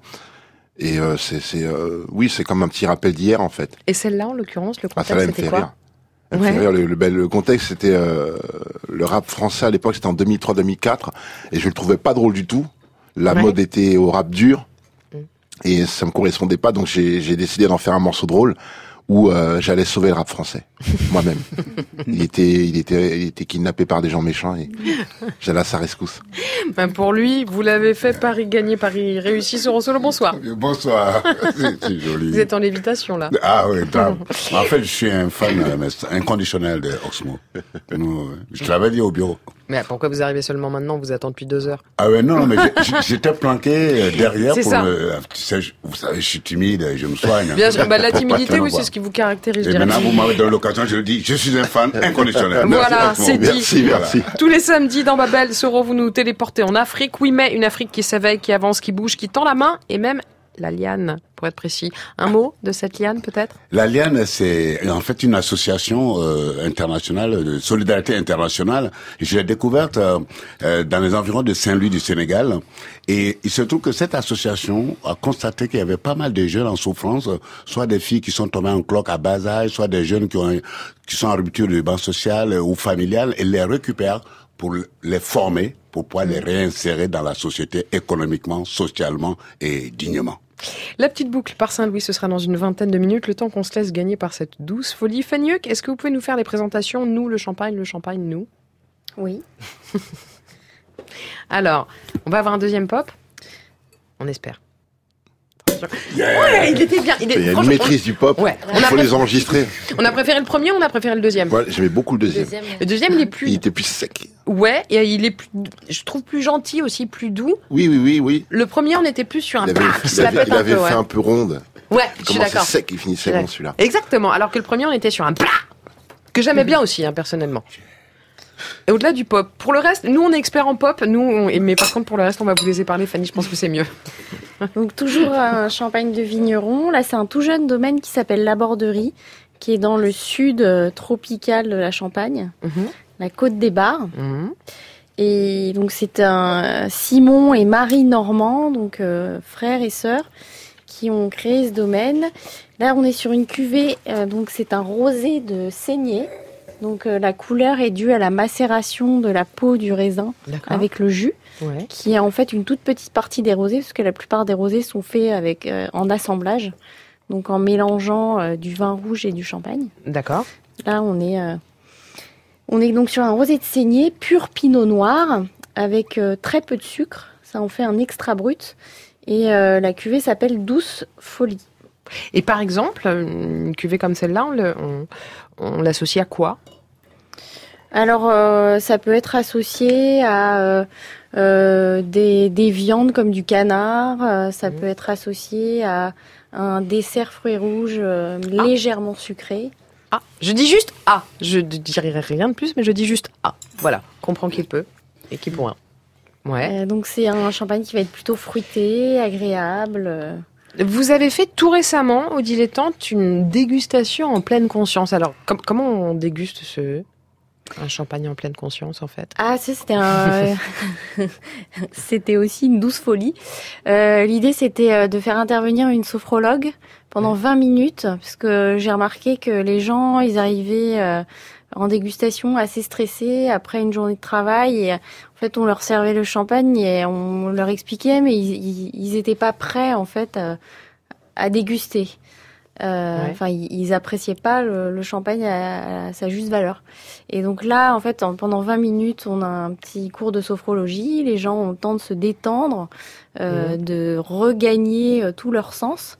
Et ensuite, on fait la Pour dégustation. pouvoir vraiment apprécier euh, ce qui nous passe par le nez, par le palais, par la bouche, Exactement. etc. Ok, ben c'est Et- ce qu'on c'est ce qu'on va pas faire parce qu'en fait on fait de la radio et que du coup bah, l'heure tourne et que je suis obligée de rendre l'antenne à un moment ou à un autre. En revanche, on va trinquer. On va trinquer à quoi? Allez, Soro, on trinque à quoi? À vous À Babet À vous Euh, Non, tous autour va- de cette on va- table On va trinquer à la musique, puisque Voilà, nous sommes avec ok, un musicien, nous euh, Oxmo. Allez. Trinquons à la musique. À la musique. Allez, à la musique. Et ben voilà, ça se passe comme ça le samedi soir sur France Inter. Babel sur scène se balade entre l'Algérie et le. Mali et en musique avec des mm, avec autour d'Oxmo Puccino et de Soro Solo, la chanteuse et comédienne Lula Coton, le photographe Romain Laurando, Soro Solo, donc Fanny Huck, qui fait couler le champagne à flot continu ce soir pour le plus grand plaisir de Soro Solo. Clarence Capogo qui s'attelle au dessert et vous bien sûr qui nous écoutez, vous le savez, vous pouvez nous rejoindre à tout moment en direct ou presque sur les réseaux sociaux. Moi, il faut que j'arrête de boire parce que sinon cette patate chaude que j'ai dans la bouche, je vais pas réussir à m'en débarrasser. Donc avec ce hashtag que vous connaissez par cœur, évidemment, Babel sur scène, tout attaché. France Inter, Babel sur scène. Ici, on aime les plots qu'on déroule, les fils que l'on tisse, les routes qui se croisent. Pour vous deux, comment ça s'est passé? Comment est-ce que vous vous êtes rencontrés l'un et l'autre? Euh, Oxmo Puccino, comment est-ce que vous avez rencontré C'était à la lecture, c'est ça? C'est ça. Ben raconte. Ok. Alors c'est un ami de mon père qui m'appelle en me disant Lula sauve-moi, j'ai besoin de jeunes pour lire un texte. Et euh, j'étais en école de théâtre, j'avais 16, 17 ans, 17 ans. Et, euh, et j'ai lu ce texte avec des amis. Et puis euh, Nicole, la manageuse d'Oxmo, euh, à la fin je vais la voir, je, vais- enfin je lui parle du fait que je chante aussi et tout ça. Je sais même pas pourquoi, à quel moment on en est arrivé là. Je me dis ah bah tiens, tiens si on se re-rencontrait avec Oxmo. Puis on s'est même pas parlé, je crois ce jour-là. Non. Non. Non, parce qu'en fait, j'étais en train d'écrire, j'écrivais un scénario à l'époque. Ouais. Enfin, oui. Et euh, pour, euh, pour lire les dialogues, il nous fallait des comédiens. D'accord. Pour donner vie au texte, pour, pour savoir où nous en étions. Et elle faisait partie du casting. Et qu'est-ce qui fait que vous l'avez retenue, elle? Qu'est-ce qu'il y a eu dans l'œil ou dans la voix? Quelque chose qui, qui vous accroche? Bah, c'est euh, ça. euh, Il y a eu, il y a eu la voix. Euh, Qui, on mais- l'entend. Mais, avant tout, avant tout. Laura. Avant tout Laura. Ouais. Euh, l'envie, l'aura et l'envie, c'est ce qui compte parce que des gens qui ont le potentiel et euh, le talent et tous les éléments, il y en a énormément, mais qui arrivent à, à faire une sorte d'harmonie de tout ça et, et donner quelque chose d'unique, il y en a très très peu. Ce petit truc Donc euh, c'est ce que j'ai Ouais. reconnu tout de suite. enfin, Euh, vous, quelle est la première impression que vous a fait Oxmo Puccino la première fois que vous l'avez vu, à part qu'il était très grand? Bah, j'allais dire justement, très impressionnant. Je suis pas très grande en taille. Et, euh, et puis j'avais 17 ans. Donc euh, je savais pas du tout qui c'était. Moi, le rap, c'était quelque chose que je ne connaissais pas du tout. C'est-à-dire, c'était quoi? C'était Doc Gynéco et puis basta c'est ça? C'est ce que j'ai dit, oui, justement. Oui, c'était le premier album de Doc Gynéco. C'était tout ce que je connaissais du rap français. Et puis, enfin, voilà, quoi. Rap US, je connaissais Eminem. Voilà, quoi. Et, euh, et puis là, je me suis dit, ah oui, d'accord, ok. Qui, qui est ce, qui est cette personne devant moi? Et après, il se passe quoi après cette première rencontre où vous ne vous parlez pas? Non, on se parle pas, mais après, il se passe qu'on va manger ensemble. Et j'ai dit beaucoup de bêtises lors de ce, lors de ce repas, je crois. Oui, on, s'est vu avec, avec Nicole, donc ma manageuse, Ouais. Eddie, Edouard, ouais. qui est mon, mon- enfin mon, mon, mon accompagnateur musical depuis depuis quelques années maintenant, et on a discuté pour pour, pour faire connaissance. Mm. Voilà, et, là, vous drôle. vous êtes dit, je voudrais qu'elle chante avec moi, qu'elle fasse les chœurs avec moi sur mon, sur mon album. Le, ça s'est Ça c'est venu après. Je me suis dit, il Ouais. y a y a beaucoup de choses à faire. Voilà, je me suis dit ça tout de suite. Il y a beaucoup de choses à faire. Alors, euh, Lula, c'était vos premiers pas dans le monde du rap. En revanche, la chanson et vous, ça c'est une longue histoire. À 8 ans, vous faisiez les chœurs de Skip the Use. C'est comme ça qu'entre autres, vous vous êtes retrouvé au Stade de France. Mais il se passe quoi dans la tête d'une gamine qui a 8 ans et qui chante au Stade de France? Il, se passe qu'on se rend pas du tout compte en fait. Euh, on est face à des. C'était très drôle, c'est que face à des flashs, des flashs et que des flashs. Ouais. Et on s'attend pas à rentrer dans un stade avec des flashs. Ouais. Et surtout, le truc qui m'a le plus marqué, c'était euh, c'était le roi Arthur. Pour le coup, c'était pas Skip c'était pas pour Skip. Euh, et qui se retrouve face à un fumigène et qui va courir tout le stade, vomir, remonter sur scène et rechanter. Et on fait, ok, ça, c'est show must go on. Et c'est ça ce qu'on va devoir faire en fait si on continue là-dedans. Donc voilà. Les deux casquettes, un comédienne et chanteuse, ça vous les portez aussi depuis, depuis toujours. À 7 ans, je crois, c'est vos premiers pas sur un plateau de tournage. Comment on se retrouve à 7 ans sur un plateau de tournage, en fait? Bah, j'ai eu une chance assez euh, grande, c'est que mes parents sont comédiens de théâtre. Et du coup, euh, là, ils ont des amis là-dedans et tout ça. Ils, ont, ils avaient un ami qui était script et qui faisait son, sa première réalisation, un court métrage, et qui m'a casté pour le rôle auquel je correspondais de base pas du tout. Et, euh, et puis j'ai été prise. Et vous vous sentez comment sur ce plateau? Maintenant, euh, très bien. Et à l'époque, à 7 ans? Je pense que je me suis jamais posé trop de questions. J'ai- Je, je me suis jamais dit, ah tiens, c'est un plateau de tournage, au secours.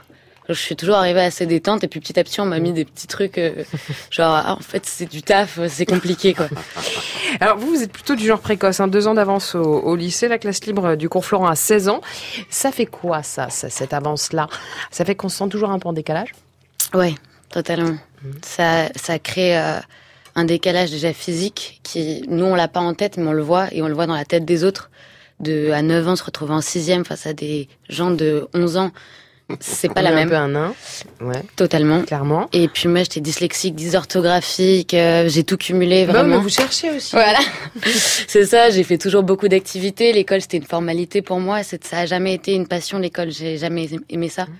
Malgré euh, des facilités, entre guillemets. Alors vous l'avez retrouvé sur le tard, l'école, hein, comme actrice. Pour le coup, vous êtes Daphné au casting de Scam, l'une des séries qui cartonne sur la plateforme de France Télévisions. C'est absolument dingue le succès de cette série auprès des ados. Vous l'attribuez à quoi, vous?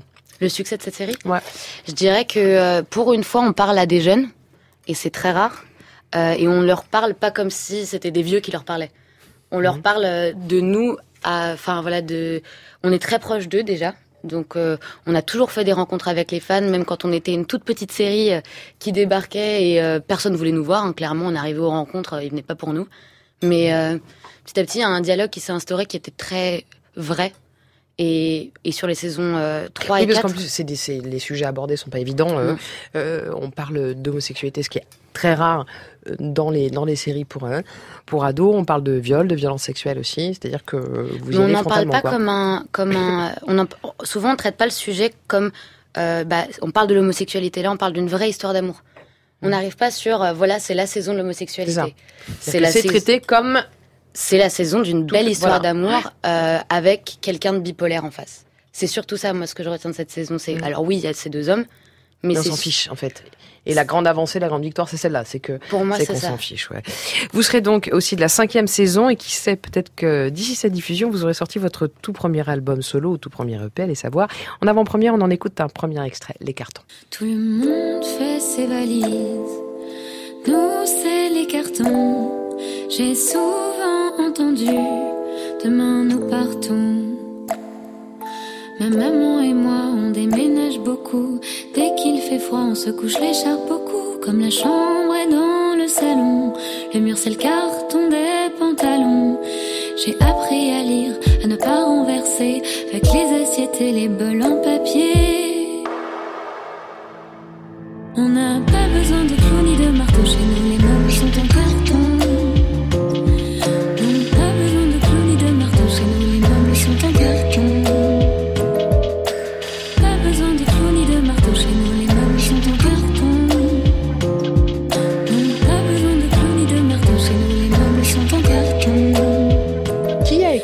Texte C'est vous On l'a C'est écrit c'est à vous deux. là vous écrivez On en a discuté. Ouais.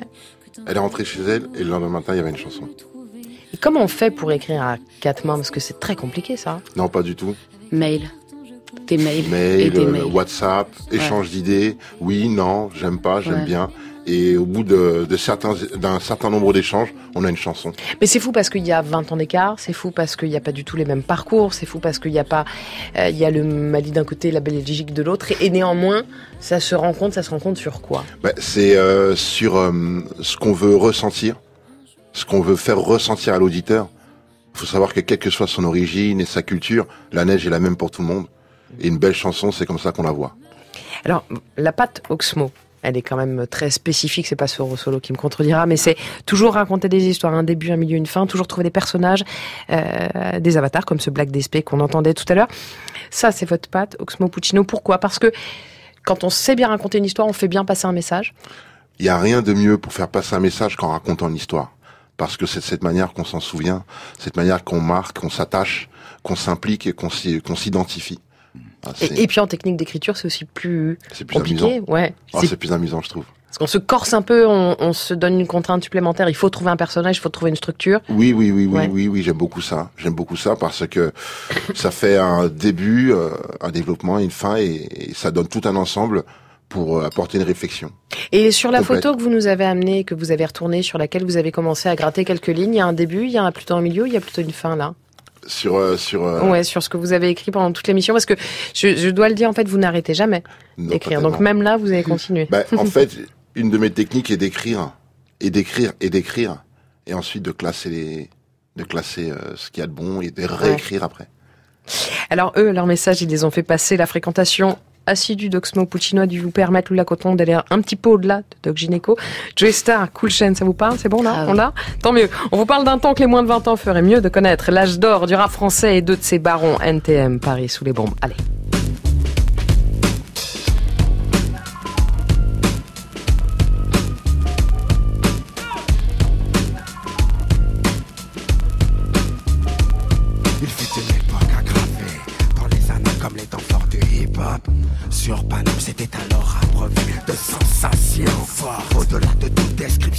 Cela te porte. Paris sous les bombes, c'était Paris sous les bombes. Le mieux, c'était d'y pour mesurer l'hécatombe. Une multitude d'impacts. Paris allait prendre une réelle claque. Un beau matin, à son réveil, par une excentricité qui l'amusait la veille. L'épopée graffiti qui imposait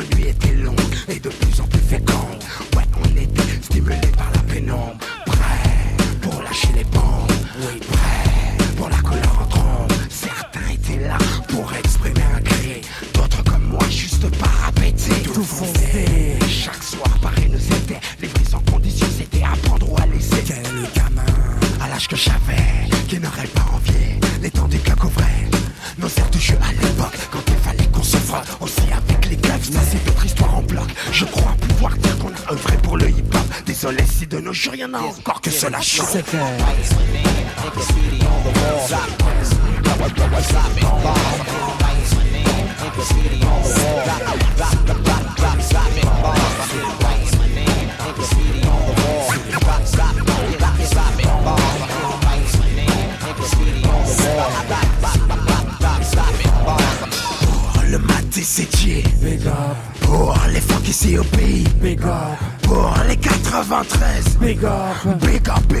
big up aux autres on a roulé au top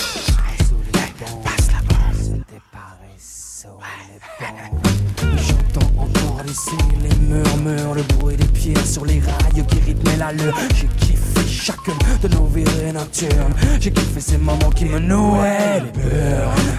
C'était nos films à nous. C'était aussi une façon pour nous d'esquiver la monotonie du quartier haut. L'odeur de la cité finit par te rendre fou. Alors on allait s'évader en bande. Fallait que l'on descende dans les hangars reprendre de l'avance sur la comatec. ainsi que sur les autres crews, afin de faire le break. C'était Paris sous les bombes, c'était Paris, Paris sous les bombes.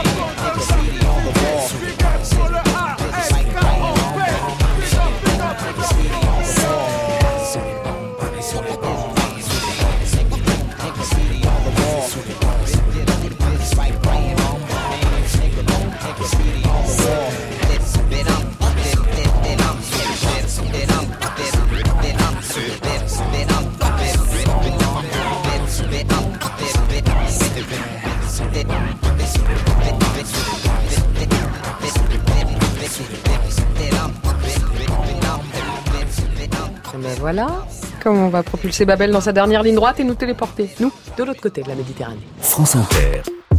Babel sur scène. Demain, l'Afrique. Yes, mais ce yes, il va me manquer aussi. Demain l'Afrique, c'est un demain possible pour des jeunes que la vie n'a pas épargné. Ça se passe à Saint-Louis, au Sénégal. Sur solo et c'est vous qui nous y emmenez. Oui, exactement, parce que vous savez, notre, euh, enfin, je ne révèle pas une vérité absolue quand je dis que le monde est, est violent et l'une des parties de la population les plus impactées par la violence urbaine, ce sont les jeunes. Et à Saint-Louis du Sénégal ou au Sénégal ou comme partout ailleurs, dans ce, pays, des jeunes se retrouvent dans la rue euh, pour plusieurs raisons. D'abord parce que le papa il a divorcé, il a épousé notre femme, euh, la nouvelle femme qui devient une marâtre ne supporte pas les enfants de la précédente, et ben il, il se retrouve dans la rue. Ou il y a les chefs marabouts par exemple qui envoient des jeunes pour mendier dans la rue, ils se retrouvent dans la rue. Et adolescents, la plupart d'entre eux se retrouvent euh, presque des SDF, où il y a certaines filles qui parce que les parents veulent les marier précocement, genre à 15 ans, dès qu'elles ont la puberté, elles n'en veulent pas, elles quittent la famille, rupture de banque sociale, familiale, elles se retrouvent dans la rue. Celles qui tombent en cloque euh, adolescente se retrouvent dans la rue. Bref, c'est face à cette violence-là que qu'une dame venue de Bretagne, qui s'appelle Claude Aligo, a décidé de monter une, une association de solidarité internationale dans le village de Cadane et à Saint-Louis pour héberger, accueillir ces jeunes, ces nombreux, on dit qu'on compte presque 50 000 jeunes dans la rue au, au, au Sénégal, dans la mendicité. Bref, pour en, en recueillir quelques-uns, quelques-unes, les accompagner et pouvoir leur donner une formation. Et euh, ces jeunes-là se retrouvent donc dans ce centre d'accueil et d'hébergement de l'association qui s'appelle l'Alliane. Et certaines filles sont formées dans différents secteurs de métiers, tels que la couture, le crochet, mais pas que. Euh, les jeunes filles qui sont prises en charge, ou les jeunes mamans, euh, on essaye de les mettre dans des centres de formation. On a beaucoup de filles, formation en santé, formation en, en horticulture. On a des filles qui ont fait un CAP de mécanique, d'électricité, de maçonnerie, parce qu'on essaye de diriger les filles vers des métiers non traditionnellement féminins. Et ce sont généralement les, enfants les plus âgés qui sont mis dans les centres de formation. Et l'association L'Alliane se charge aussi de scolariser euh, certains, c'est-à-dire les plus jeunes, et euh, qui ont euh, ou les jeunes filles qui ont des enfants. Celles-là sont formées à la télé des femmes où tout est fabriqué avec du matériel de récupération. C'est des boucles d'oreilles faites à partir des anneaux de rideau et des capsules de café expresso. Donc on lave les capsules, on les écrase avec une, un marteau et après on coud avec de, du fil de pêche et un peu de wax et on accroche les anneaux. Vous pouvez en fabriquer combien par jour? Euh, Samedi passé, j'avais fabriqué 24 paires. Tout a été vendu ce soir. Donc on s'y met le lundi pour faire de nouveau, Inch'Allah. Ouais, il faut dire que l'association qui est à Cadane et à Saint-Louis, c'est aussi une école de 10 classes, un poste de santé, des ateliers de formation en artisanat et j'en passe. Objectif la réinsertion familiale, sociale, scolaire ou professionnelle d'un paquet de jeunes qui en ont bien besoin. Et je suis sûr que depuis que vous nous parlez du Sénégal sur Rosolo, il y a des odeurs de poisson grillé hein, qui flottent dans les narines de Romain Laurando. Pour vous, le Sénégal, c'est d'abord ça, c'est ce souvenir olfactif. Euh, le, le, le tiep Ouais, le, Ouais. poi- le poisson. Vous avez fait un, un beau reportage, je crois, sur des femmes, Ah oui. euh, Ah oui, oui. sur les femmes qui vendaient le poisson, qui le Ouais. transformaient. Racontez-nous. La sortie de la sortie de Dakar à Rufisque, euh, des, des femmes qui transforment le poisson, qui le- qui l'achètent aux pêcheurs et qui euh, le font braiser pour pouvoir le conserver, puisqu'il n'y a pas de frigo. Hein, donc, et c'est des, des femmes qui sont formidables parce que elles sont chefs d'entreprise et puis chefs de la famille aussi. En général, ce sont des femmes seules ou qui ont des, des maris pêcheurs qui sont partis des mois et euh, et voilà, et euh, je suis resté un mois, un mois et demi avec elles, euh, comme ça, partager euh, leur, leur quotidien, quoi. Et c'est là-bas que vous avez rencontré un Algérien qui vous a dit viens chez moi quand tu veux et que du coup vous êtes parti en Algérie et que du coup vous avez rencontré Omar Paco comme quoi tant que la terre sera ronde les boucles continueront de se boucler les trajectoires de se croiser et Babel de vous faire danser sur quoi on danse solo best ambianceur ever? Allez, on va danser sur. Puisque j'étais à Saint-Louis du Sénégal, il faut choisir un artiste euh, du- de la région, c'est-à-dire euh, de Saint-Louis du Sénégal. Et le célèbre Yero Maman, c'est de. Baba Baba Je vous aime, pardon. Mal. Ouais, et c'est celui qui a composé, je le rappelle, la chanson, de la musique de, de Black Panthers. ok alareni no yero mama galu gawedeni jambaro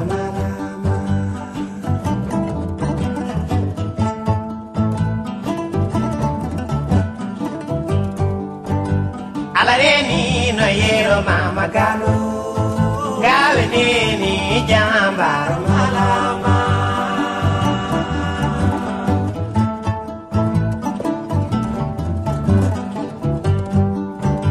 Bimi galo, galo, galo, fondo jere jambaro mala. Bimi galo, galo, galo, fondo jere jambaro mala.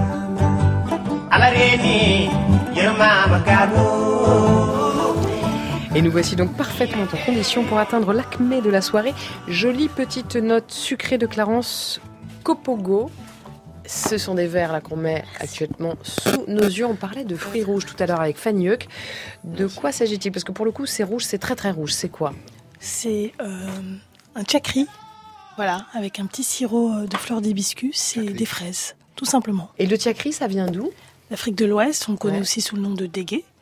Donc euh, c'est. Allez-y, un goûter, buvez, Initialement, mangez, c'est- faites-vous C'est plaisir, du hein. lait caillé avec de la semoule de mil. Ouais. Euh, on peut y mettre du raisin aussi. Donc là, pour le coup, moi, je l'ai fait euh, à la fleur d'oranger, à l'eau de rose, le la semoule.